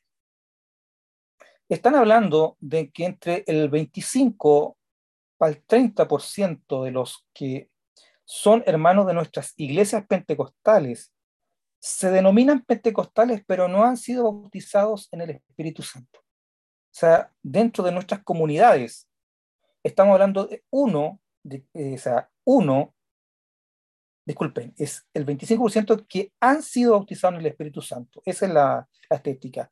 Uno de cada cuatro miembros de nuestras comunidades, solo uno ah, de cuatro han sido bautizados en el Espíritu Santo. Por lo tanto, tenemos como desde que se iniciaron los aviamentos de principio del siglo, tenemos como nunca una carencia neumatológica dentro de nuestras iglesias. Miren, los, nuestros jóvenes, nuestros hermanos, porque eh, esto que viene, viene ya de una generación anterior no es nuevo, me refiero a que ya generaciones anteriores ya estaban teniendo este problema de que nuestros, los miembros de nuestras comunidades no están siendo bautizados en el Espíritu Santo, que ellos tienen la doctrina, hacen reflexión de esa doctrina, pero no tienen la experiencia, que es lo primero. Primero la experiencia, la reflexión, la doctrina. Pero ellos tienen la doctrina, tratan de hacer una reflexión, pero la reflexión no la logran hacer coherentemente porque no tienen la experiencia. Y es porque, ¿cómo nosotros hacemos experiencia de algo que no hemos, eh, cómo hacemos doctrina de algo que no hemos vivido? ¿Cómo nosotros explicamos algo que nosotros no hemos tenido eh, la posibilidad finalmente de de, experimentarlo y hay algo que yo le llamaba la teología de la ausencia. Entonces, ¿qué es lo que pasa, mis hermanos? Que varios de estas personas, varios hermanos, van a la teología reformada y ahí encuentran respuesta. ¿Y qué es lo que le dice la teología reformada? Le dice, miren, si las lenguas no son necesarias, entonces ellos dicen, sí, las lenguas no son necesarias. O le dicen, miren, tú en el momento en que te convertiste fuiste bautizado en el Espíritu Santo. Entonces ellos dicen, sí, es así, por lo tanto, igual creo eso porque eso responde lo que yo no he vivido. Y van finalmente tomando esta doctrina porque les va dando una respuesta a algo que ellos no han experimentado. Y fíjense de que quiero ser claro en esto, esto es culpa de los liderazgos locales, de los pastores, de los líderes, discipuladores, porque en muchos casos varios de nuestros pastores han escondido su pentecostalidad yo me he encontrado con pastores que sí hablan en lengua, pero lo hacen en privado, lo hacen en su casa y rara vez lo hacen en comunidad. O pastores que dejaron de predicar el bautismo del Espíritu Santo. Les pregunto, probablemente algunos lo hayan hecho hace poco, pero mm, cada vez parece menos eh, normal que hayan vigilia. Y uno de los propósitos de la vigilia, yo me acuerdo que era ser llenado del Espíritu Santo. Era algo que era normal para nosotros y parece que cada vez ha vuelto eh, más, más, eh, más difícil de realizar también, porque los vecinos parece que se están, están más buenos para alegar por los ruidos, no sé, pero, eh, o los hermanos están más cómodos, no quieren trasnochar, pero nos hemos encontrado con este que ha sido un, problema, pero tremendo. Entonces yo me encuentro con muchos alumnos y hermanos diciéndole, hermano, busca porque el Espíritu Santo, eh, eh, la promesa es para todos, no es para algunos iluminados, no es para algunos hermanos especiales. Cuando la promesa eh, fue echar a la iglesia de Cristo, que el Espíritu Santo seríamos vestido de poder, eso no es para unas pocas personas, sino que es para todos. Y tarde o temprano va, eh, finalmente, va a ser tocado y va a ser llenado del Espíritu Santo y va a recibir el bautismo. Hermano Héctor. Eh, sí, hermano, con respecto a esto que decía hace un segundo, de no hacer doctrina, con, con cosas que no están en la Biblia, pero incluso con cosas que están en la Biblia hay que tener mucho cuidado y, como usted decía, ¿no? de hacer la hermenéutica y la exégesis correcta, porque precisamente los reformados son los que más atacan al pentecostalismo desde el punto de vista del pastorado femenino. Y ellos se basan eh, prácticamente en una, sola, en una sola cita bíblica, que es la de Primera de Timoteo, si no recuerdo mal, y utilizan como principio lo que, lo que se supone que está establecido en, en el Génesis, donde dice que, eh, que, la, que, el hombre es la cabeza de la mujer y por lo tanto no la, no la puede enseñar. eh, perdón, la mujer no puede enseñar. Usan esa, esa mezcolanza. Entonces, aún, aún para hacer doctrina, hay que tener mucho cuidado con, con, con cómo utilizamos las posibles evidencias bíblicas que conseguimos. Sí, gracias, hermano Héctor. Toda, toda la razón. Eh, bueno, de todas maneras, hay una respuesta bastante sencilla que yo habitualmente doy cuando me, cuando me, me, menciona eso, que es que el, el, mensaje más potente de la escritura es Cristo resucitado. Cristo resucitado, que es base del Evangelio. Porque si Cristo no resucitó, es vana nuestra fe, ¿no es cierto? Y el mensaje más potente en este caso que Cristo resucitado lo hizo, lo hicieron mujeres. Entonces, yo creo que es un tema interesante para conversarlo. Pero bueno, hay otros argumentos más. Pero eh, eh, es como usted dice, tiene razón, es una, una, una exégesis sesgada, además. Eh, uno revisa y, y, gente que habitualmente no está dispuesto a dialogar, es un literalismo peligroso, porque ese literalismo los puede llegar incluso a sacarse un ojo si, si piensan que a través de ese ojo están cayendo. O sea, es complejo. Eh, hermana Isabel. Sí, este, en cuestión del 75%, porque dice que nada más el 25% ha sido bautizado, eh, eh, ¿qué consejo da a líderes y pastores para poder alcanzar ese 100%? Ay, hermana, qué pregunta hay que usar la fórmula pentecostal. Perseveren en oración, en comunión y corran al altar, corran al altar, corran al aposento alto, corran al aposento alto, porque eh, está en ese lugar, todavía se está derramando el Espíritu Santo. Hay que incentivar a nuestros jóvenes, a nuestros hermanos, a nuestras hermanas, a que tengan esa experiencia. Saben que estuve un grupo, un discipulado, unas 25, 30 personas, y miren mis hermanos, fue tremendo porque estuvimos un año predicando y yo sabía que habían varios hermanos que no habían sido bautizados en el Espíritu Santo. Era, era, era complicado ese tema, porque yo quería llevarlo y estaba muy preocupado por eso, fue hace unos cinco años atrás. Y estábamos en la casa de unos hermanos un día sábado y llaman a mi esposa y una hermana, una, una, una, una hermana, una joven, y la hermana decía que llevaba dos horas hablando en lengua en su casa y estaba asustada estaba asustada porque no podía parar. Y entre que hablaba y hablaba en lengua y hablaba normalmente, y llamó a mi esposa, eh, una, una, hermana que vivía sola y eh, una joven que vivía sola, nosotros fuimos a verla rápidamente y la hermana estaba asustada porque no podía, eh, no, no, no, no podía controlarse. Estuvimos nosotros orando por ella y mostrándole que finalmente lo que había ella recibido era una tremenda bendición y que tenía que disfrutarlo. Y eso cambió la vida de nuestra hermana en su adoración, en su forma finalmente de predicar, de, de en la forma como ella se relacionaba, una persona muy tímida, muy, muy tímida. Y, y, Dios le ha, permitido, le ha permitido también, incluso Dios la bendijo hace dos años, se casó y una hermana ya igual tenía su, su edad. Entonces, ¿cómo, ¿cómo Dios finalmente ha respondido? Y nosotros nos alegramos y también lo ponemos como ejemplo porque es algo que la comunidad se alegra los líderes se alegran porque cada vez se hace más complejo y, nosotros esperaríamos que eso fuera algo normal. Vuelvo a insistir, para los pentecostales lo sobrenatural es lo natural. Mi hermano Iván, que sea breve porque sé que nos faltan unas poquitas diapositivas. Tranquilo, pastor, voy a hacerlo más breve. Yo creo que el didáscolo, el Espíritu Santo, para llegar a la estatura de un varón perfecto, es a través de los dones dígame si yo estoy equivocado en esto, pero Hebreo 5 dice que ya nosotros deberíamos estar comiendo alimento sólido. Y hoy yo estuve en, en, en, un estudio del Espíritu Santo y yo consideraba que se estaban hablando las cosas del Espíritu Santo, pero desde un punto de vista de niño, de leche. Y, y mi anhelo toda la vida, y en este momento yo se lo planteo a usted, Efesio dice que llegaremos a la estatura de un varón perfecto. Y, y yo yo le he dicho que abandoné todo ya, ya no quiero leer más Calvino, más a nadie, yo quiero seguir como yo era un cristiano pentecostal, porque, porque todo eso confunde a las personas. Ahora, yo sí quisiera que existiera la conciencia, y lo decía hoy, ¿cómo administramos un avivamiento? Porque se nos va a diluir otra vez si nosotros no logramos hablar con firmeza de los dones del Espíritu Santo. Sí. ¿Qué le parece a usted, pastor? Eh, mire, yo tengo...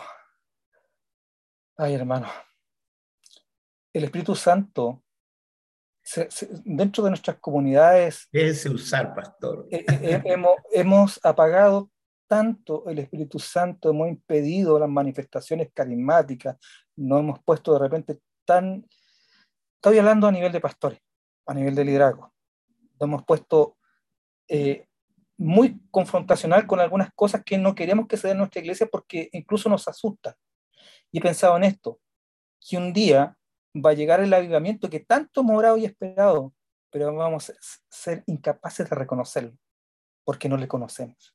Y eso a mí me, me entristece y me preocupa, que hemos excluido la esencia pentecostal de tal manera que, si en algún momento se llegara a dar, nosotros no seríamos incapaces de reconocerla qué terrible, o sea, qué, qué complejo. Creo que eh, nuestra, nuestra labor como líderes es procurar que esta manifestación no se apague, hacerlo como algo normal, que ellos vean en nosotros, en nosotros, vean que hay una vida espiritual donde el Espíritu Santo se manifiesta de diferentes maneras. Yo recuerdo al, pastor que ya falleció, que fue mi, mi, padre espiritual, eh, pastor Oscar Baró, argentino, él, y me acuerdo que él, niño de 7, 8 años, orando para que recibiera el bautismo del Espíritu Santo. Estaba chiquitito, estaba pequeño, tenía 12 años, y, oraban, oraban por ellos para que recibieran el bautismo, y había niños que eran bautizados. Era normal, eran normales las profecías. Fíjense que antes nosotros teníamos, alguien dijo, teníamos profetas mentirosos, pero los teníamos, ahora ni eso. ahora ni eso, o sea, cada vez se hace más difícil y Dios, y Dios quiere Dios quiere que su iglesia, Dios quiere que su iglesia sea edificada a través de los dones, que no sea algo desconocido para nosotros. No hemos vuelto en pentecostales nominales. Hablamos como pentecostales, tenemos un lenguaje pentecostal, pero en la práctica no lo somos. Y muchas veces rechazamos eh, manifestaciones porque hemos también sido influenciados con teologías externas, sensacionistas, que no son nuestras. Ay, Señor, ¿qué me hacen ustedes también hablar? Eh, sigamos con la temática, hermano, porque nos quedan unas par de diapositivas, parece que ya estamos en la hora. Eh, la teología, les mencionaba yo, la teología de la ausencia, así lo he llamado. La hermenéutica de alguien que ha experimentado los dones espirituales es diferente a, a quienes no lo han tenido. Al no existir esta experiencia, lo natural es que se haga teología en base a la ausencia. La teología cesacionista nace de una hermenéutica fundamentada en la ausencia. Al no experimentar los dones en su vida, concluyen que simplemente no están vigentes. Pero la correcta exégesis bíblica evidencia que no hay sustento para afirmar la cesación de los dones. Fíjense, mis hermanos, yo hago un ejercicio dentro de los alumnos. He tenido la oportunidad de hacer un ejercicio en relación a 1 Corintios 14.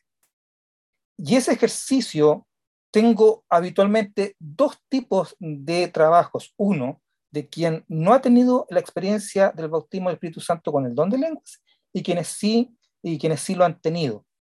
Y fíjense que es muy, muy diferente una exégesis de otra, porque vuelvo a insistir, ¿cómo nosotros hacemos exégesis de algo que no conocemos? Qué complejo, qué, qué, qué, qué, qué difícil, qué contradictorio. Pero Dios quiere que nosotros seamos usados en ese aspecto y quiere que nosotros recibamos esa bendición. La neumatología que se construye sobre la ausencia, ah, eh, no, parece que esta está repetida, vamos acá. Ya. Diferencia litúrgica. Quiero ya este último tema para que vayamos terminando y tiene que ver con la forma como nosotros em, eh, finalmente adoramos. ¿ya? Vamos a hablar de este tema que el sinergismo en la música pentecostal. Ustedes recordarán este, este hermoso himno que se llama Con voz benigna. Con voz benigna te llama Jesús, invitación de puro amor. Quienes somos de la, vieja escuela nos acordamos de estos himnos que fueron de mucha bendición. Y también el famoso pecador, ven a dulce Jesús, y feliz para siempre serás. Este tipo de, de himnología o himnología que en este caso es sinergista, incomoda a algunos hermanos o eh, dentro de la teología reformada. ¿Por qué? porque finalmente está siendo parte al hombre como parte activa del eh, proceso de salvación y eso a ellos le incomoda, pues recuerden que es Dios quien llama y nadie más y su llamado es irresistible. Pero el formato carismático que ha ocupado el pentecostalismo, el formato de predicación, es inequívocamente sinergista. Es Dios quien toma la iniciativa y llama al hombre al arrepentimiento, pero es el hombre quien debe responder a ese llamado y abrir su corazón a Cristo. Las referencias en la himnología del movimiento pentecostal también nos llevan a esta dirección y son recurrentes. Nosotros tenemos cánticos recurrentes que eh, hablan de la invitación a acercarse a Jesús responder a su llamado. Las trazas del arminianismo han permeado históricamente la teología pragmática del pentecostalismo. Cuando hablo de teología pragmática, es una teología que se hace sin entenderla, quizás eh, de forma muy intelectual, pero se hace de esa manera, eso se refiere con pragmático, que es capaz de identificar todos los puntos y traspasarlos en su corpus doctrinal. Para los pentecostales es simplemente la forma como interpretan la Biblia, es la lectura más directa y práctica, de Dios que llama amorosamente y el hombre debe responder a este llamado. La invitación al Espíritu Santo en la liturgia pentecostal. Uy, aquí hemos, hemos tenido, hemos derramado harta, tinta. Bueno, ahora no tanta tinta, hemos escrito harto por, por las redes sociales. Hay un coro que ustedes deben recordarlo, ven, ven, ven Espíritu Divino, ven, ven, ven, apodérate de mí, apodérate, apodérate, apodérate de eh, todo. Sí, es un, es un cántico muy conocido. Yo me acuerdo pequeño haberlo aplaudido y haberlo cantado, invitamos. Miren, el pentecostalismo entiende que el Espíritu Santo habita en el creyente. Estamos de acuerdo. Ningún pentecostal cree que no es así. Porque se nos ha acusado de que nosotros somos ignorantes porque llamamos al Espíritu Santo, siendo que el Espíritu Santo ya está en nosotros. Nosotros lo tenemos claro. Y sabemos que está desde el mismo momento de la regeneración. Pero también nosotros como pentecostales vivimos desde la expectativa de la visitación neumática ¿Qué significa eso? La manifestación espiritual. Como pentecostales, miren mis hermanos, varias comunidades, como pentecostales hemos permitido que los mismos que están criticando la continuidad de los dones nos vengan a decir ahora que nuestra adoración no agrada a Dios. Vienen a normar nuestra relación con el Espíritu Santo y a cuestionar la teología de nuestras canciones, la forma como nosotros históricamente hemos entendido la presencia del Espíritu Santo, tanto en lo personal como comunitariamente. El pentecostalismo entiende que el Espíritu Santo habita en el creyente desde el mismo momento de la regeneración. Ningún pentecostal va a negar lo contrario, pero también el pentecostal vive de la expectativa de la visitación neumática. Se busca el avivamiento, se busca la llenura, la invitación a una liturgia carismática, un culto espiritual donde la libertad de la adoración es parte esencial y esperada por la comunidad. Se anhela que nuestra copa rebose de la presencia del Espíritu Santo que sea llena una y otra vez y otra vez. Por eso nosotros tenemos canto en el Espíritu, la tercera persona de la Trinidad, lo que se ha llamado el Dios descuidado el Dios olvidado. Fíjense, así se le ha llamado al Espíritu Santo. Eh, el pentecostal se comunica con el Espíritu Santo. Esta comunicación es bidireccional. ¿Qué significa eso? Que Él nos habla, nos empodera el Espíritu Santo, nos capacita, nos envía, nos alienta y nosotros le hablamos a través de la adoración, a través de la oración, a través de los cantos. Gloria al Señor. Así es nuestra, nuestra liturgia, así es nuestra forma de entender. Nosotros tenemos una, eh, una forma de expresarnos alegre, dinámica, en contraposición muchas veces a lo que es la liturgia reformada, o como ellos, a algunos les gusta mucho hablar de la salmodia exclusiva, de, la, de, un tipo de oración eh, más pausada, más ceremoniosa, que está bien, porque creo que eh, cada grupo tiene el derecho de finalmente, como comunidad, expresarse de como estimen conveniente dentro de, de lo que es la adoración. Pero por favor, no nos vengan a criticar por eso, por nosotros eh, querer eh, eh, exteriorizar la alegría de, la salvación, de que el Espíritu Santo esté en nosotros. Mire, qué, qué, tremendo, qué tremendo, qué tremendo. Y con esto ya estamos terminando. a ver, se me perdió. Acá está. Aquí está. Ya.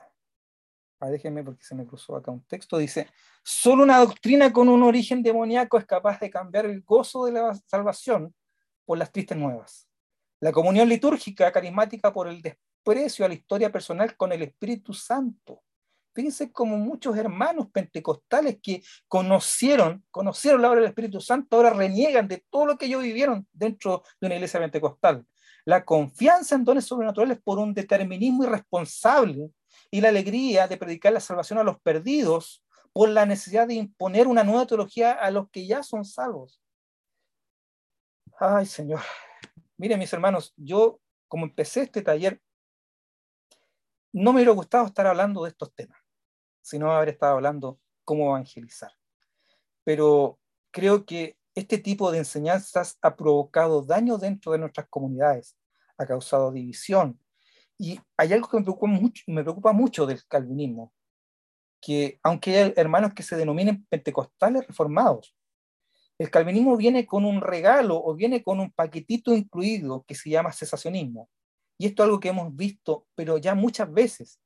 Las personas que abrazan el calvinismo, tarde o temprano terminan abrazando el cesacionismo.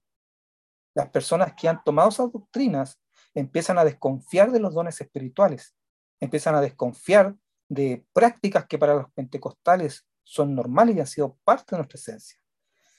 Bueno, mis hermanos, eh, espero que este taller que se alargó un poco haya sido de, bendición. No sé si hay alguna pregunta al respecto.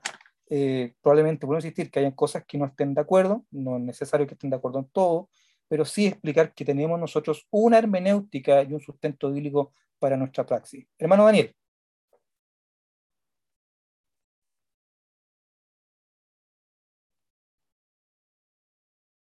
¿Estás con el micrófono cerrado, hermano? Así, perdón. Buenas noches. ¿Me escucha bien? Sí, perfecto. Bueno, eh, acá donde yo me congrego en Santa Cruz, Bolivia, este, ha venido una ola de, calvinismo. Como decía usted, este, todo lo quitan. Ya no, no hay cultos de oración porque eh, orar y sos puro sentimiento, puro emociones, no harás conforme a la palabra. ¿Para, ¿Para qué vas a ayunar?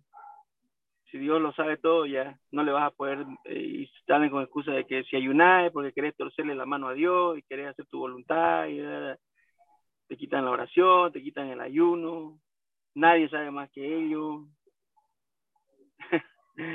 y cuando, y cuando no, no, no, no, no, eh, ¿cómo podría decirle? Cuando verdaderamente no ponemos nuestra parte para poder, por ejemplo, yo a mi hijo, este, porque toda mi familia va a la iglesia, mi padre me ha dado el trabajo de, de, enseñarle a mi esposa, enseñarle a mi hija que ya está grande, que va a los cultos de jóvenes.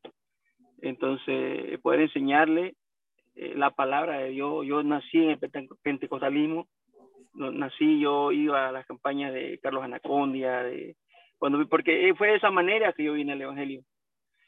Eh, viendo los milagros, eh, viendo cómo los enfermos se, se, sanaban, personas que ya estaban muriendo, Dios tenía misericordia y los sanaba, los levantaba y todo eso.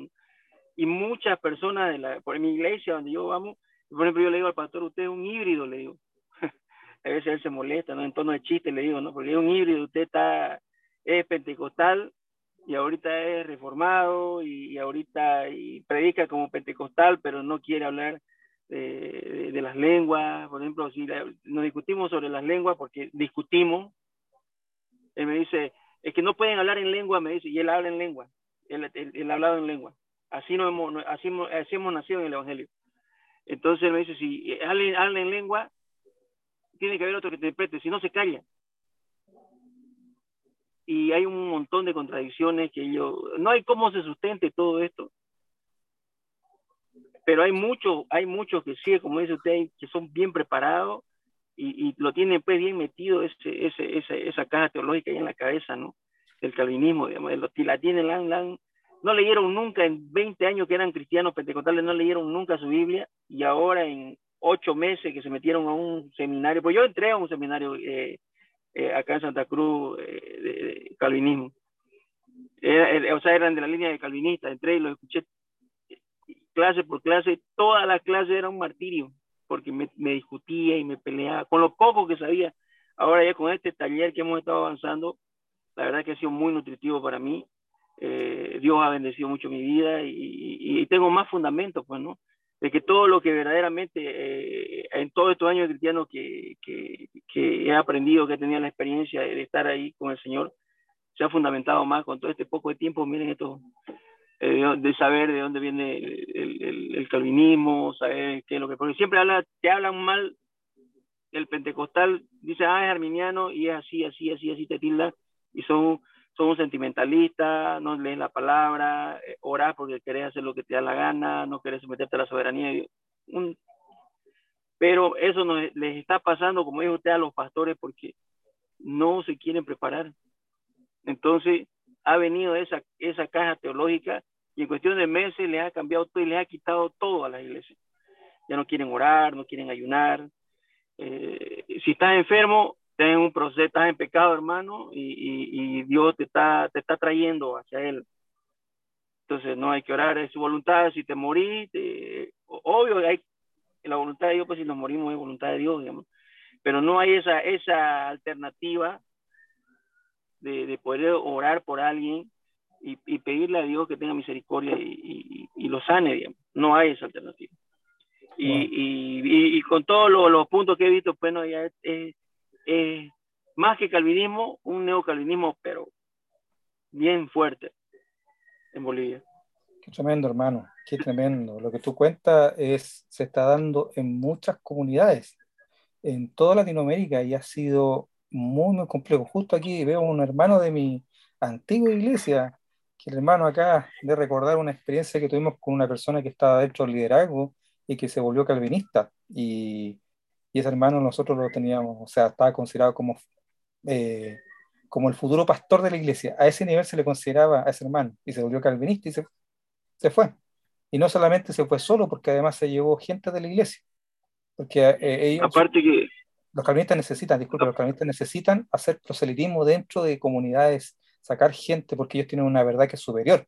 Ellos no se van callados, no se van solos, sino que ellos acarrean gente y ellos crecen no por gente que predican el Evangelio y gente nueva, sino ellos crecen a través de otras comunidades cristianas donde van sacando esto. Hermano Daniel.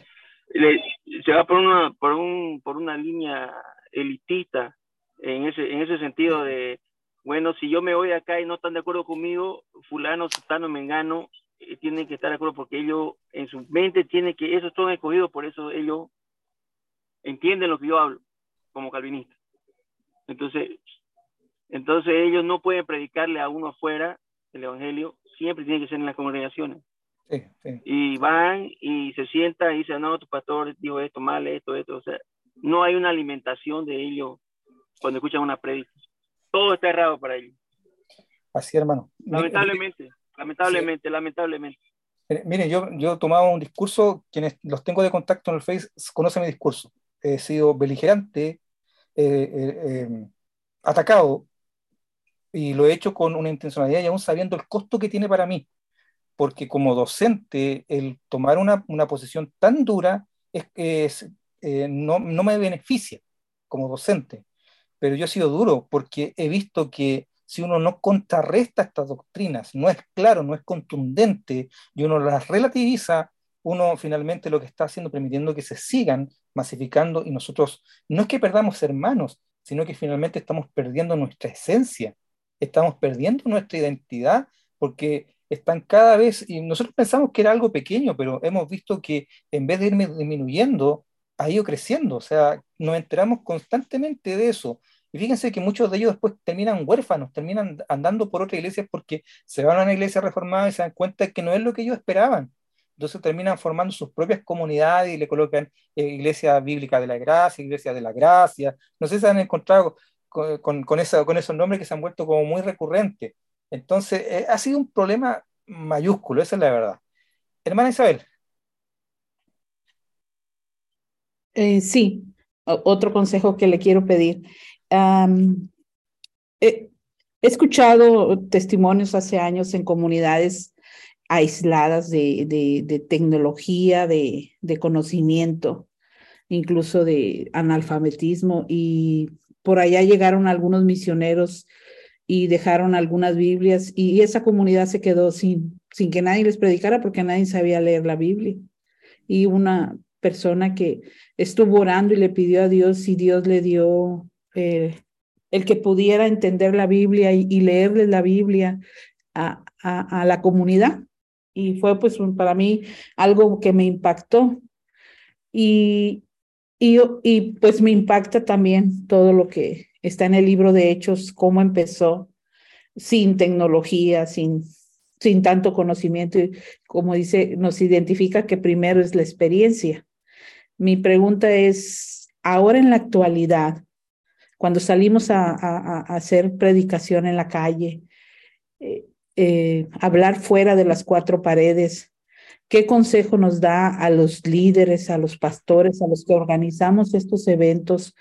para que se derrame el Espíritu Santo como en aquellos tiempos, como en aquellas comunidades, que venga esa experiencia, qué es lo que tenemos que hacer para que, que cada vez que salimos a hablarle a la gente fuera de las cuatro paredes, sea el Espíritu Santo que se manifieste y alcance almas, porque de verdad que a veces sale uno y, y, y, o, llego a eventos y dice, vengan porque va a haber sanidad y, este, y la gente se va para otros lados y, hay poca gente y, este, y no se da esos avivamientos como, como se daban en antes. ¿Qué, ¿Qué nos falta a los líderes o a los organizadores? ¿Qué consejo nos da para, para regresar a, o, tener eh, eh, eh, eso que anhelamos, es tener avivamientos y tener ese, esas manifestaciones del Espíritu Santo, esa experiencia, porque entiendo que es primero la experiencia para que la gente se convierta, no es tanto lo que les digamos,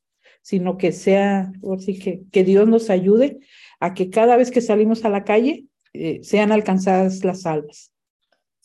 Bueno, hay que entender que la forma de, evangelizar ha cambiado en los últimos años. Y creo que la mayoría vamos a estar de acuerdo con que el evangelismo más efectivo en este tiempo es el relacional, el, predicarle al vecino, al colega, al amigo, al familiar. Por lo menos dentro de las iglesias en que he participado, esa ha sido la forma más efectiva. No estoy diciendo que la predicación en la calle no se, no se tiene que seguir dando de ninguna manera. Creo que eso ha sido parte de nuestra identidad como pentecostales y creo que Dios todavía sigue hablando a través de ese método, sin duda.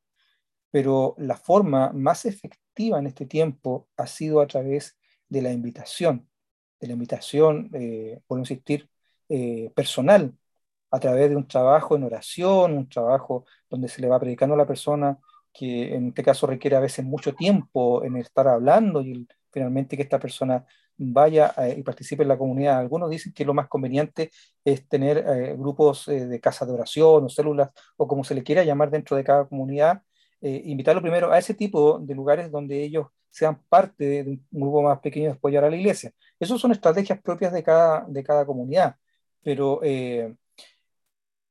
es, importante entender que cambió el formato. Nosotros hicimos un evangelismo grande, invitamos a un pastor y gastamos una cantidad de dinero en hacer ese evento. Yo tengo eso, lo tengo, y quiero que lo tomen con madurez lo que les voy a decir. Y gastamos una cantidad de dinero muy importante porque hubo una logística, pagar publicidad, hacer invitaciones, pagar hoteles, todo lo que significa traer a alguien del extranjero. Mis hermanos se convirtieron o pasaron adelante, hicimos un, obviamente lo que se hace después de una actividad de evangelismo. Se, se hizo, en este caso, el levantamiento de las personas que fueron, se anotaron, se empezaron a llamar y la mitad de las personas que se llamaron eran personas que eh, eran cristianas y que habían ido a la actividad, habían pasado adelante para hacer una, eh, una reconciliación por Dios, o sea, con Dios, una reconciliación con Dios. O sea, no era gente nueva, era gente que era cristiana. Otro grupo también eran personas que sí eran una iglesia, pero querían que los eh, oraran por ello y por eso pasaron adelante. Después del grupo que estaba, finalmente se empezaron a llamar y de todas las personas solamente cuatro se lograron invitar a, la iglesia. Y al año de esos cuatro solamente dos quedaron. Dos personas de, un, de una actividad. No estoy diciendo que finalmente una actividad no se tenga que hacer, pero hay que tener cuidado donde uno enfoca, enfoca este tipo de, actividades. Yo soy más de la idea que vamos a un evangelismo y vamos, vamos como comunidad y nos vamos al, al, al, ¿cómo se llama? a la calle, a la plaza, a llamar, eh, a hacer invitaciones, a orar por los que tienen necesidades, a abrazar los que necesitan abrazos, pero también un evangelismo que signifique llevarle al que está necesitado. Si podemos hacer algún tipo de trabajo social en la plaza, bendición, llamamos bendición porque la iglesia también tiene una labor social. No, eh, no, no, podemos pretender ir a, predicarle si tienen el estómago vacío, primero hay que llevarle un pan. Eh, entonces, creo que es un tema interesante que podamos nosotros también trabajar diferentes estrategias pero esas personas que conocen al Señor también llevarlos a un encuentro con el Espíritu Santo a través del bautismo, que bueno insistir, nosotros entendemos que es subsecuente, que es posterior a, la regeneración. El bautismo del Espíritu Santo es un acontecimiento que puede llegar a las horas de la conversión, o incluso en algunos casos de la conversión, o puede llegar a los años. Y algunas personas han pasado muchos años y han sido finalmente bautizados en el Espíritu Santo. Eh, no sé si hermano Cristian.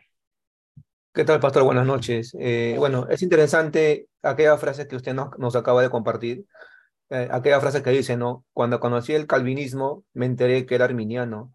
Antes era simplemente cristiano. Y en verdad esa frase tiene mucha razón, tiene mucho, mucho que decir, mucho que expresar. Porque igualmente en mi caso, por ejemplo, yo hace 10 años atrás, eh, simplemente era cristiano, pero cuando de pronto escuché hablar del calvinismo, confrontó esa doctrina pentecostal que tenía y eso hizo que con el tiempo también me prepare, investigue más acerca de lo que viene a ser el calvinismo y también el, arminianismo. Bueno, eh, acá el punto principal es lo siguiente, pastor.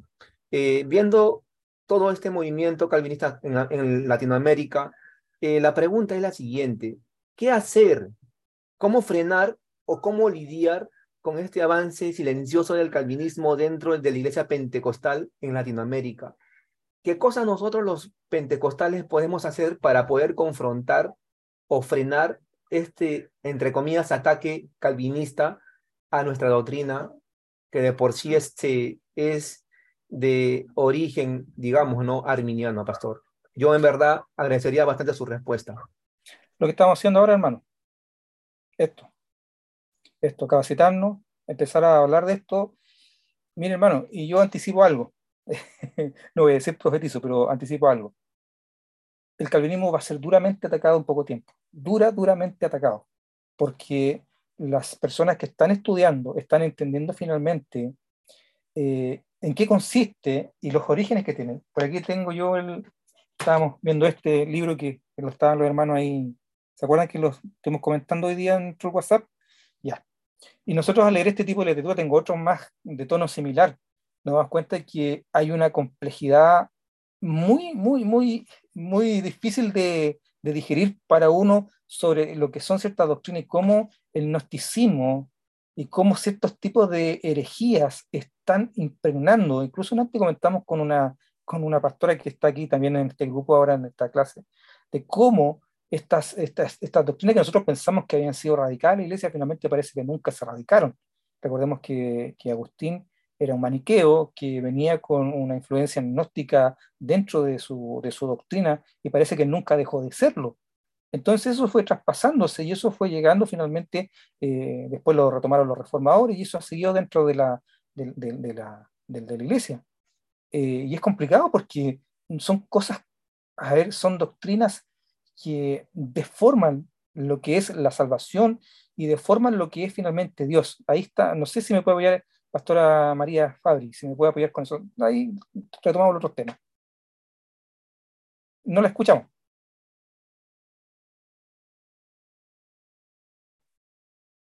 Comparto plenamente eso que usted dice, pastor. Aunque realmente levanté la mano por otro detalle, no le importa que lo comente, es otro, otro matiz de, este tema. Eh, respecto a cómo podemos prepararnos para, para, afrontar, yo tengo la misma preocupación porque, bueno, creo que a todos nos pasa, que vemos de qué manera avanzan el tipo de ataques que hacen a nuestra doctrina y prácticas. Y este, realmente creo que además que estos seminarios son muy buenos y otros por el estilo, y que es importante, dos cosas, que las hemos hecho hoy en, este seminario de usted, en este taller de usted. Por un lado, fijarnos en lo que, este, lo que tenemos que aprender en este caso del calvinismo, y, pero además clarificar, eh, conocer y clarificar nuestras doctrinas, como para tenerlas, para explicarlas. Porque recordé algo que, este, bueno, escuché hace mucho tiempo, no sé si es cierto o no, pero sirve para ilustración. Decía que en un país este, donde se usaba la moneda este, local, pero también el, el dólar, había entrado una gran cantidad de dólares falsos. Entonces, un pastor que estaba preocupado por ese tema y demás, le pregunta al director del banco más importante cómo podían hacer para reconocer los dólares falsos, cómo hacían ellos, por ejemplo, para preparar a su, a su personal para saber diferenciarlos. Y el director este lo escuchó y le dijo, mire, este, las falsificaciones vienen una tras otra. Si nosotros ponemos el empeño en, en, enseñarle a nuestra gente cómo es una, cuando aprendieron ya hicieron otra falsificación. Nosotros nos concentramos en enseñarles a que conozcan muy bien el dólar legítimo, porque conociendo bien eso van a poder distinguir cualquier falsificación. Creo que las pautas que usted nos daba de cuál es nuestra doctrina y cómo enfrentar, ahondar en eso, porque cuando viene el ataque le podamos dar razones. Nosotros no somos de tener razones, no, no estamos acostumbrados a razonar para explicar. pero creo que es una buena, e, es una excelente estrategia para defender nuestra posición. Y que nuestra gente sepa eso. Por ejemplo, le vienen a decir aquí, como esto que decíamos, ¿por qué la experiencia? Poder explicar por qué la experiencia. Porque la importancia que le damos a la experiencia. Yo recuerdo que en, hace algunos años estaba en, estuve haciendo este, un estudio en, un lugar que no es pentecostal.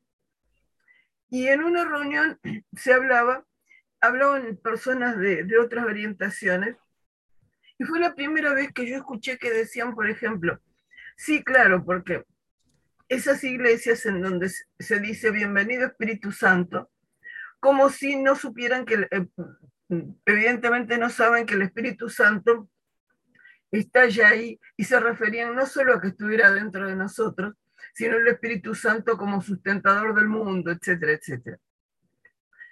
Yo me quedé callada porque era la primera vez que oía y no lo había pensado. Me hizo pensar y después me di cuenta. Digo, claro, ellos desde su punto de vista tienen razón, pero no tienen razón en otra cosa. Nosotros no es que ignoremos eso, es que además creemos que el Espíritu Santo se sigue manifestando hoy en día y esperamos que eso suceda. Y cuando le decimos bienvenido Espíritu Santo es por ese motivo. Estamos convencidos y efectivamente Él viene a nuestras reuniones y se presenta y actúa. Y en las de ellos no. Porque no creen y entonces lo respeta el Señor. Sí, eh, duras palabras, pero eh, eh, así, así, es. Gracias, hermana María me comentaba recién un hermano eh, por WhatsApp, estamos teniendo comunicación interna, eh, y algo que yo le decía a él, eh, que si nosotros tenemos dentro de nuestras comunidades personas que, que abiertamente o a veces no tan abiertamente tienen esta doctrina, nosotros no debiéramos darle la oportunidad de que ellos enseñen o tengan grupos, porque les aseguro que esas enseñanzas las van a entregar igual aunque ellos digan que no, porque tienen una compulsión, una necesidad de entregarlo, es algo inevitable. Eh, y ese es un problema porque finalmente, vuelvo a insistir, estas personas necesitan hacer proselitismo porque para ellos el calvinismo es un evangelio diferente, es un evangelio que a ellos los cautiva, es un evangelio que ellos eh, reconocen como una verdad, la única verdad. Uno escucha el caso de Will Graham, que a mí me, me asombra el, el hermano Will Graham me bloqueó, así que ahora ya no puedo ver sus comentarios. no sé por qué me bloqueó, no, sí sé por qué me bloqueó, pero eh, eh, es impresionante, es, es, eh, es, una teología que la tienen idolatrada, la tienen ahí en lo alto. Yo le, le llamo, en este caso, no es el Evangelio de Cristo, es el Evangelio de Calvino, porque le han dado un, un, un, valor superlativo en relación a lo que son las demás doctrinas. Hermanos, no debiéramos dejar que estas personas porque dentro de nuestras comunidades nuestros jóvenes están consumiendo teología que no es nuestra y eso tienen que tenerlo claro. Ellos leen de diferentes lugares, están tomando y más encima algunos de nuestros jóvenes se están yendo a estudiar institutos reformados y a veces nosotros ni siquiera lo sabemos porque no le están pidiendo cartas pastorales, sino que llegan eh, diseminan su, su, información de cualquier medio. Fíjense que los libros que son de editoriales reformadas vienen subvencionados, mis hermanos. ¿Cómo uno va a comprar un libro en 3 dólares? Eso es lo que vale un libro acá en Chile, incluso hasta más barato, 2 dólares un libro. Eh, que es de enseñanzas calvinistas y uno quiere comprarse un buen libro pentecostal, 15 dólares, 20 dólares. Entonces, eh, está como, eh, está muy fácil acceso. Además, acá en una radio que se supone que es pentecostal, están entregando sermones de John MacArthur en mi país. Y a mí me asombra ver esta radio pentecostal, ¿cómo están entregando mensajes? Y me dicen, no tiene enseñanzas buenas, sin duda, pero a mí no me preocupa las enseñanzas buenas, me preocupan los caballos de Troya como dentro de esa predicación viene cizaña, dentro de esa predicación viene mala enseñanza, y nuestros hermanos no tienen la madurez, muchos de ellos, para diferenciar el trigo de la cizaña, no lo saben hacer, por lo tanto ellos van y consumen todo y se lo tragan, y ellos están eh, eh, consumiendo teología que es diferente a la nuestra, y después llegan a la iglesia con, con unos comentarios y dicen, ¿de dónde saca eso? Así nosotros no, no entendemos de esa manera la teología, o nosotros no creemos en eso, o nosotros lo enseñamos de otra manera. Hermana Linda. Pastor, buenas noches. Realmente soy Norberto, pero aparece el nombre de mi hija. de aquí de México. Este, yo, yo, tengo una duda y siempre he estado ahí divagando con, con esa incertidumbre. Este, más que decir que los dones del Espíritu Santo han, cesado, porque no han desaparecido, pero más que decir que si han cesado, o preguntarse si han cesado, mi duda es, es que el Espíritu Santo estará interesado en bautizar a una iglesia, derramar de su presencia en la iglesia, en una iglesia carente de oración, carente de ayuno, una iglesia que, que no ora. El Espíritu Santo estará interesado en bautizar a una iglesia que es más social que espiritual, a una iglesia que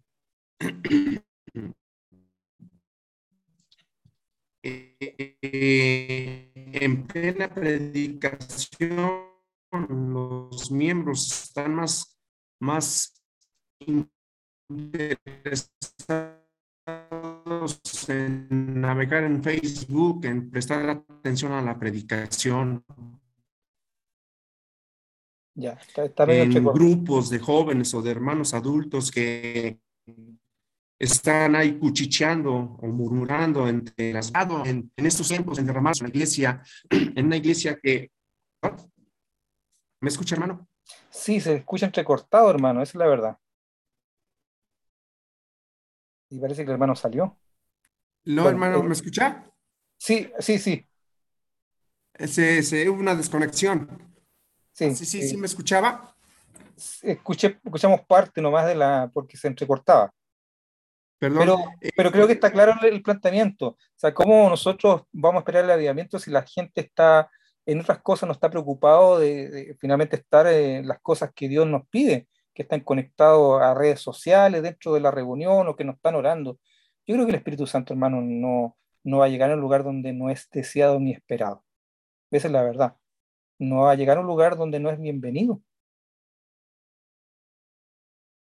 Claro. Nosotros le decimos, ven Espíritu Santo. Es como cuando contamos el chiste, la, broma esta de que Señor, envíame a mí y finalmente no, no queríamos ni siquiera ir a la iglesia.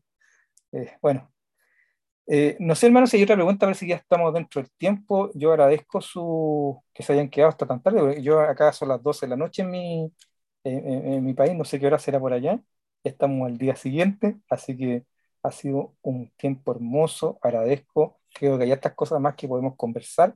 Pero hasta acá, ahora... son, acá son las 9 de la noche, acá estamos temprano. Y estamos acostumbrados, estamos acostumbrados a que estos seminarios todos sean de seis horas. Y por eso decía, ¿por qué tan rápido, hermano? Estamos acostumbrados a que sean largos, ¿cómo ve?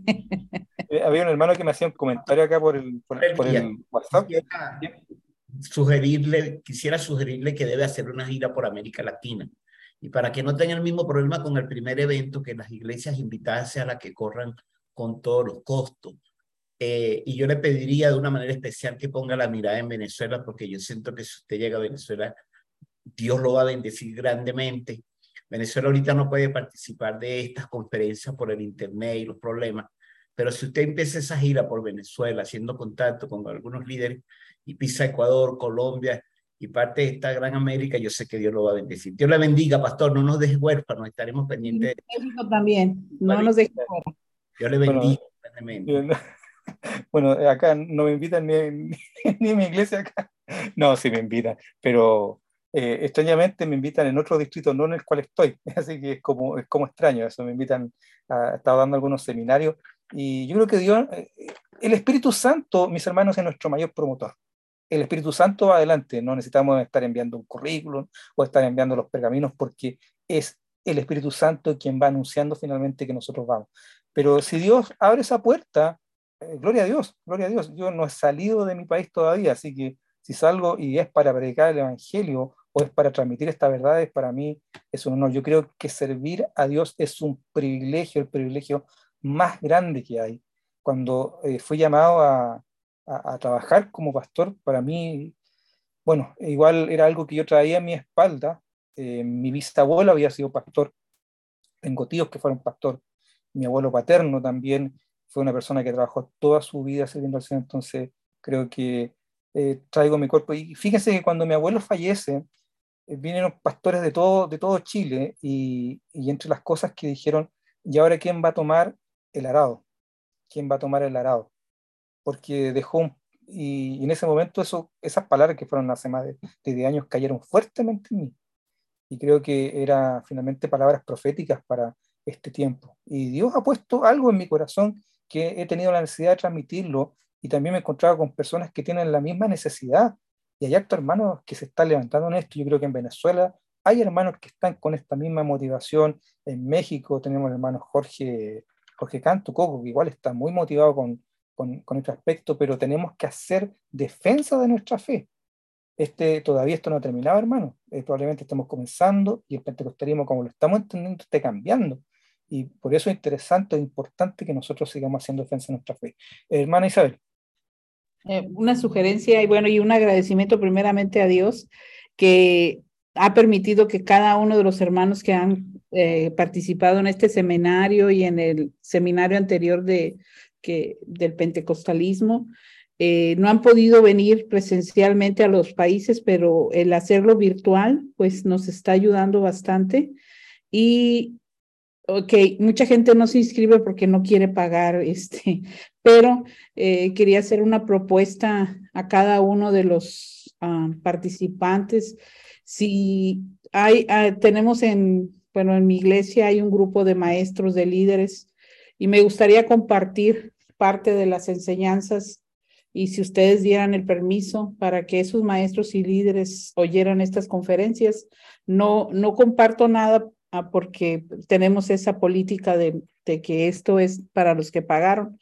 Pero si hubiera una manera de que eh, en un futuro tuvieran un canal donde pudiéramos recomendarles que entren a estas clases, este, yo podría, no sé, si me permiten compartirlo con mi grupo de, de líderes, eh, si se fuera posible, o si alguien pudiera hacer un tipo de clases gratis que yo pudiera compartir para que ellos se den cuenta de que nos necesitamos preparar más y conocer eh, todos estos ataques que, este, que están ocurriendo sobre todo en nuestros jóvenes eh, y, poder ayudar en su preparación, porque sí, algunos maestros no tienen recursos para inscribirse y pues sería algo que podríamos ir ayudando para que ustedes los conozcan y aparte se preparen las personas más. Gracias. Dios los bendiga.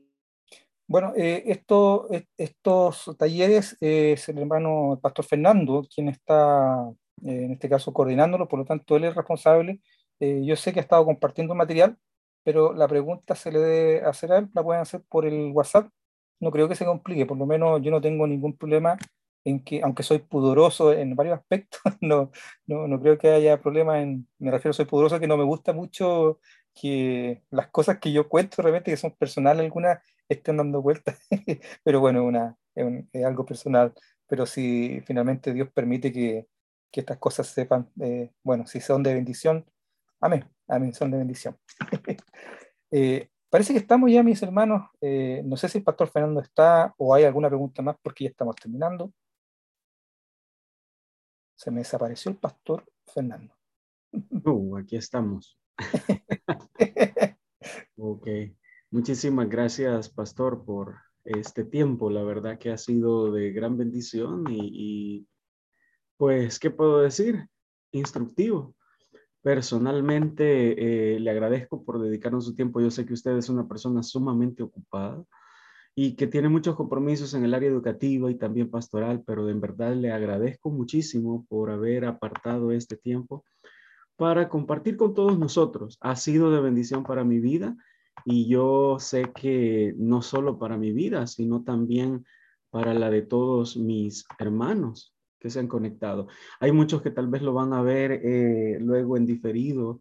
Eh, la hermana decía, sí, de hecho, todos estos eh, estas reuniones, estos talleres, se están compartiendo en, nuestro canal de YouTube. Usted lo puede encontrar como, también como Pensamiento Pentecostal Arminiano, igual que la página en, Facebook. Así va a encontrar también el canal de YouTube. Yo le invito, le, voy a compartir el link luego en, el, grupo.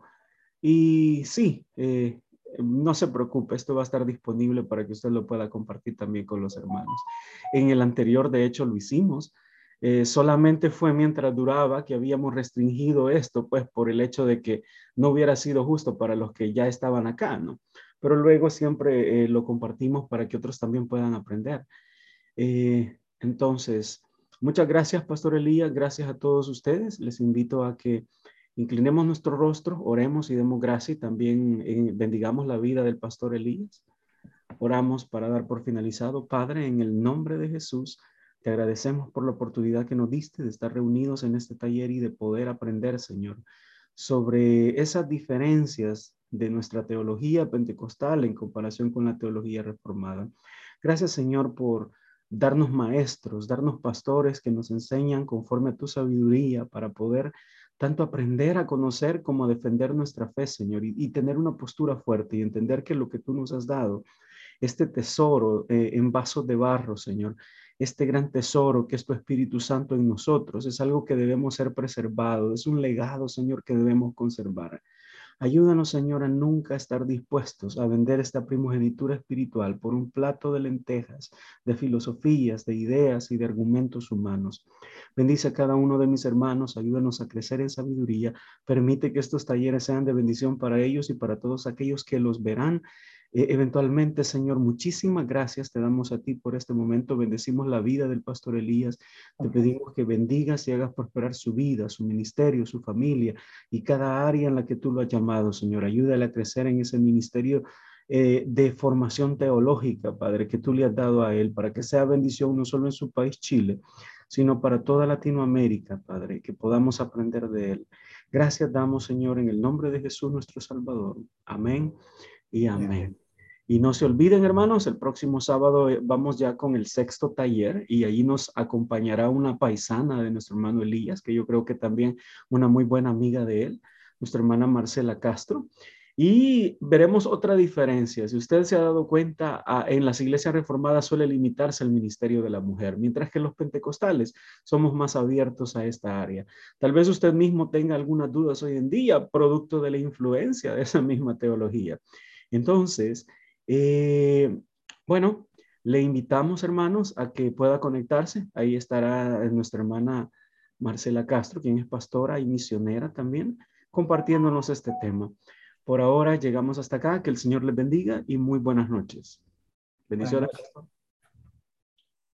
Eh, Pastor Fernando, quiero comentar que eh, la pastora Marcela es una excelente profesional, ella es experta lingüística, tiene un currículum tremendo, ella es traductora bíblica, misionera en comunidades indígenas, tiene es una bendición, una tremenda mujer del Señor, y también este otro año se nos casa, así que bendición doble. Aleluya. Qué bendición. Eso, eso veíamos ahí en las redes. Bendición por ella. Gracias. Bien, hermanos, cuídense mucho, que el Señor les bendiga. Nos vemos el próximo sábado. pastores, a todos y a todos los presentes. Que Dios les guarde. Bendición. Cuídese usted, pastor, su salud. Esperamos noticias de su salud. Muchísimas gracias, hermanos. Muchísimas gracias.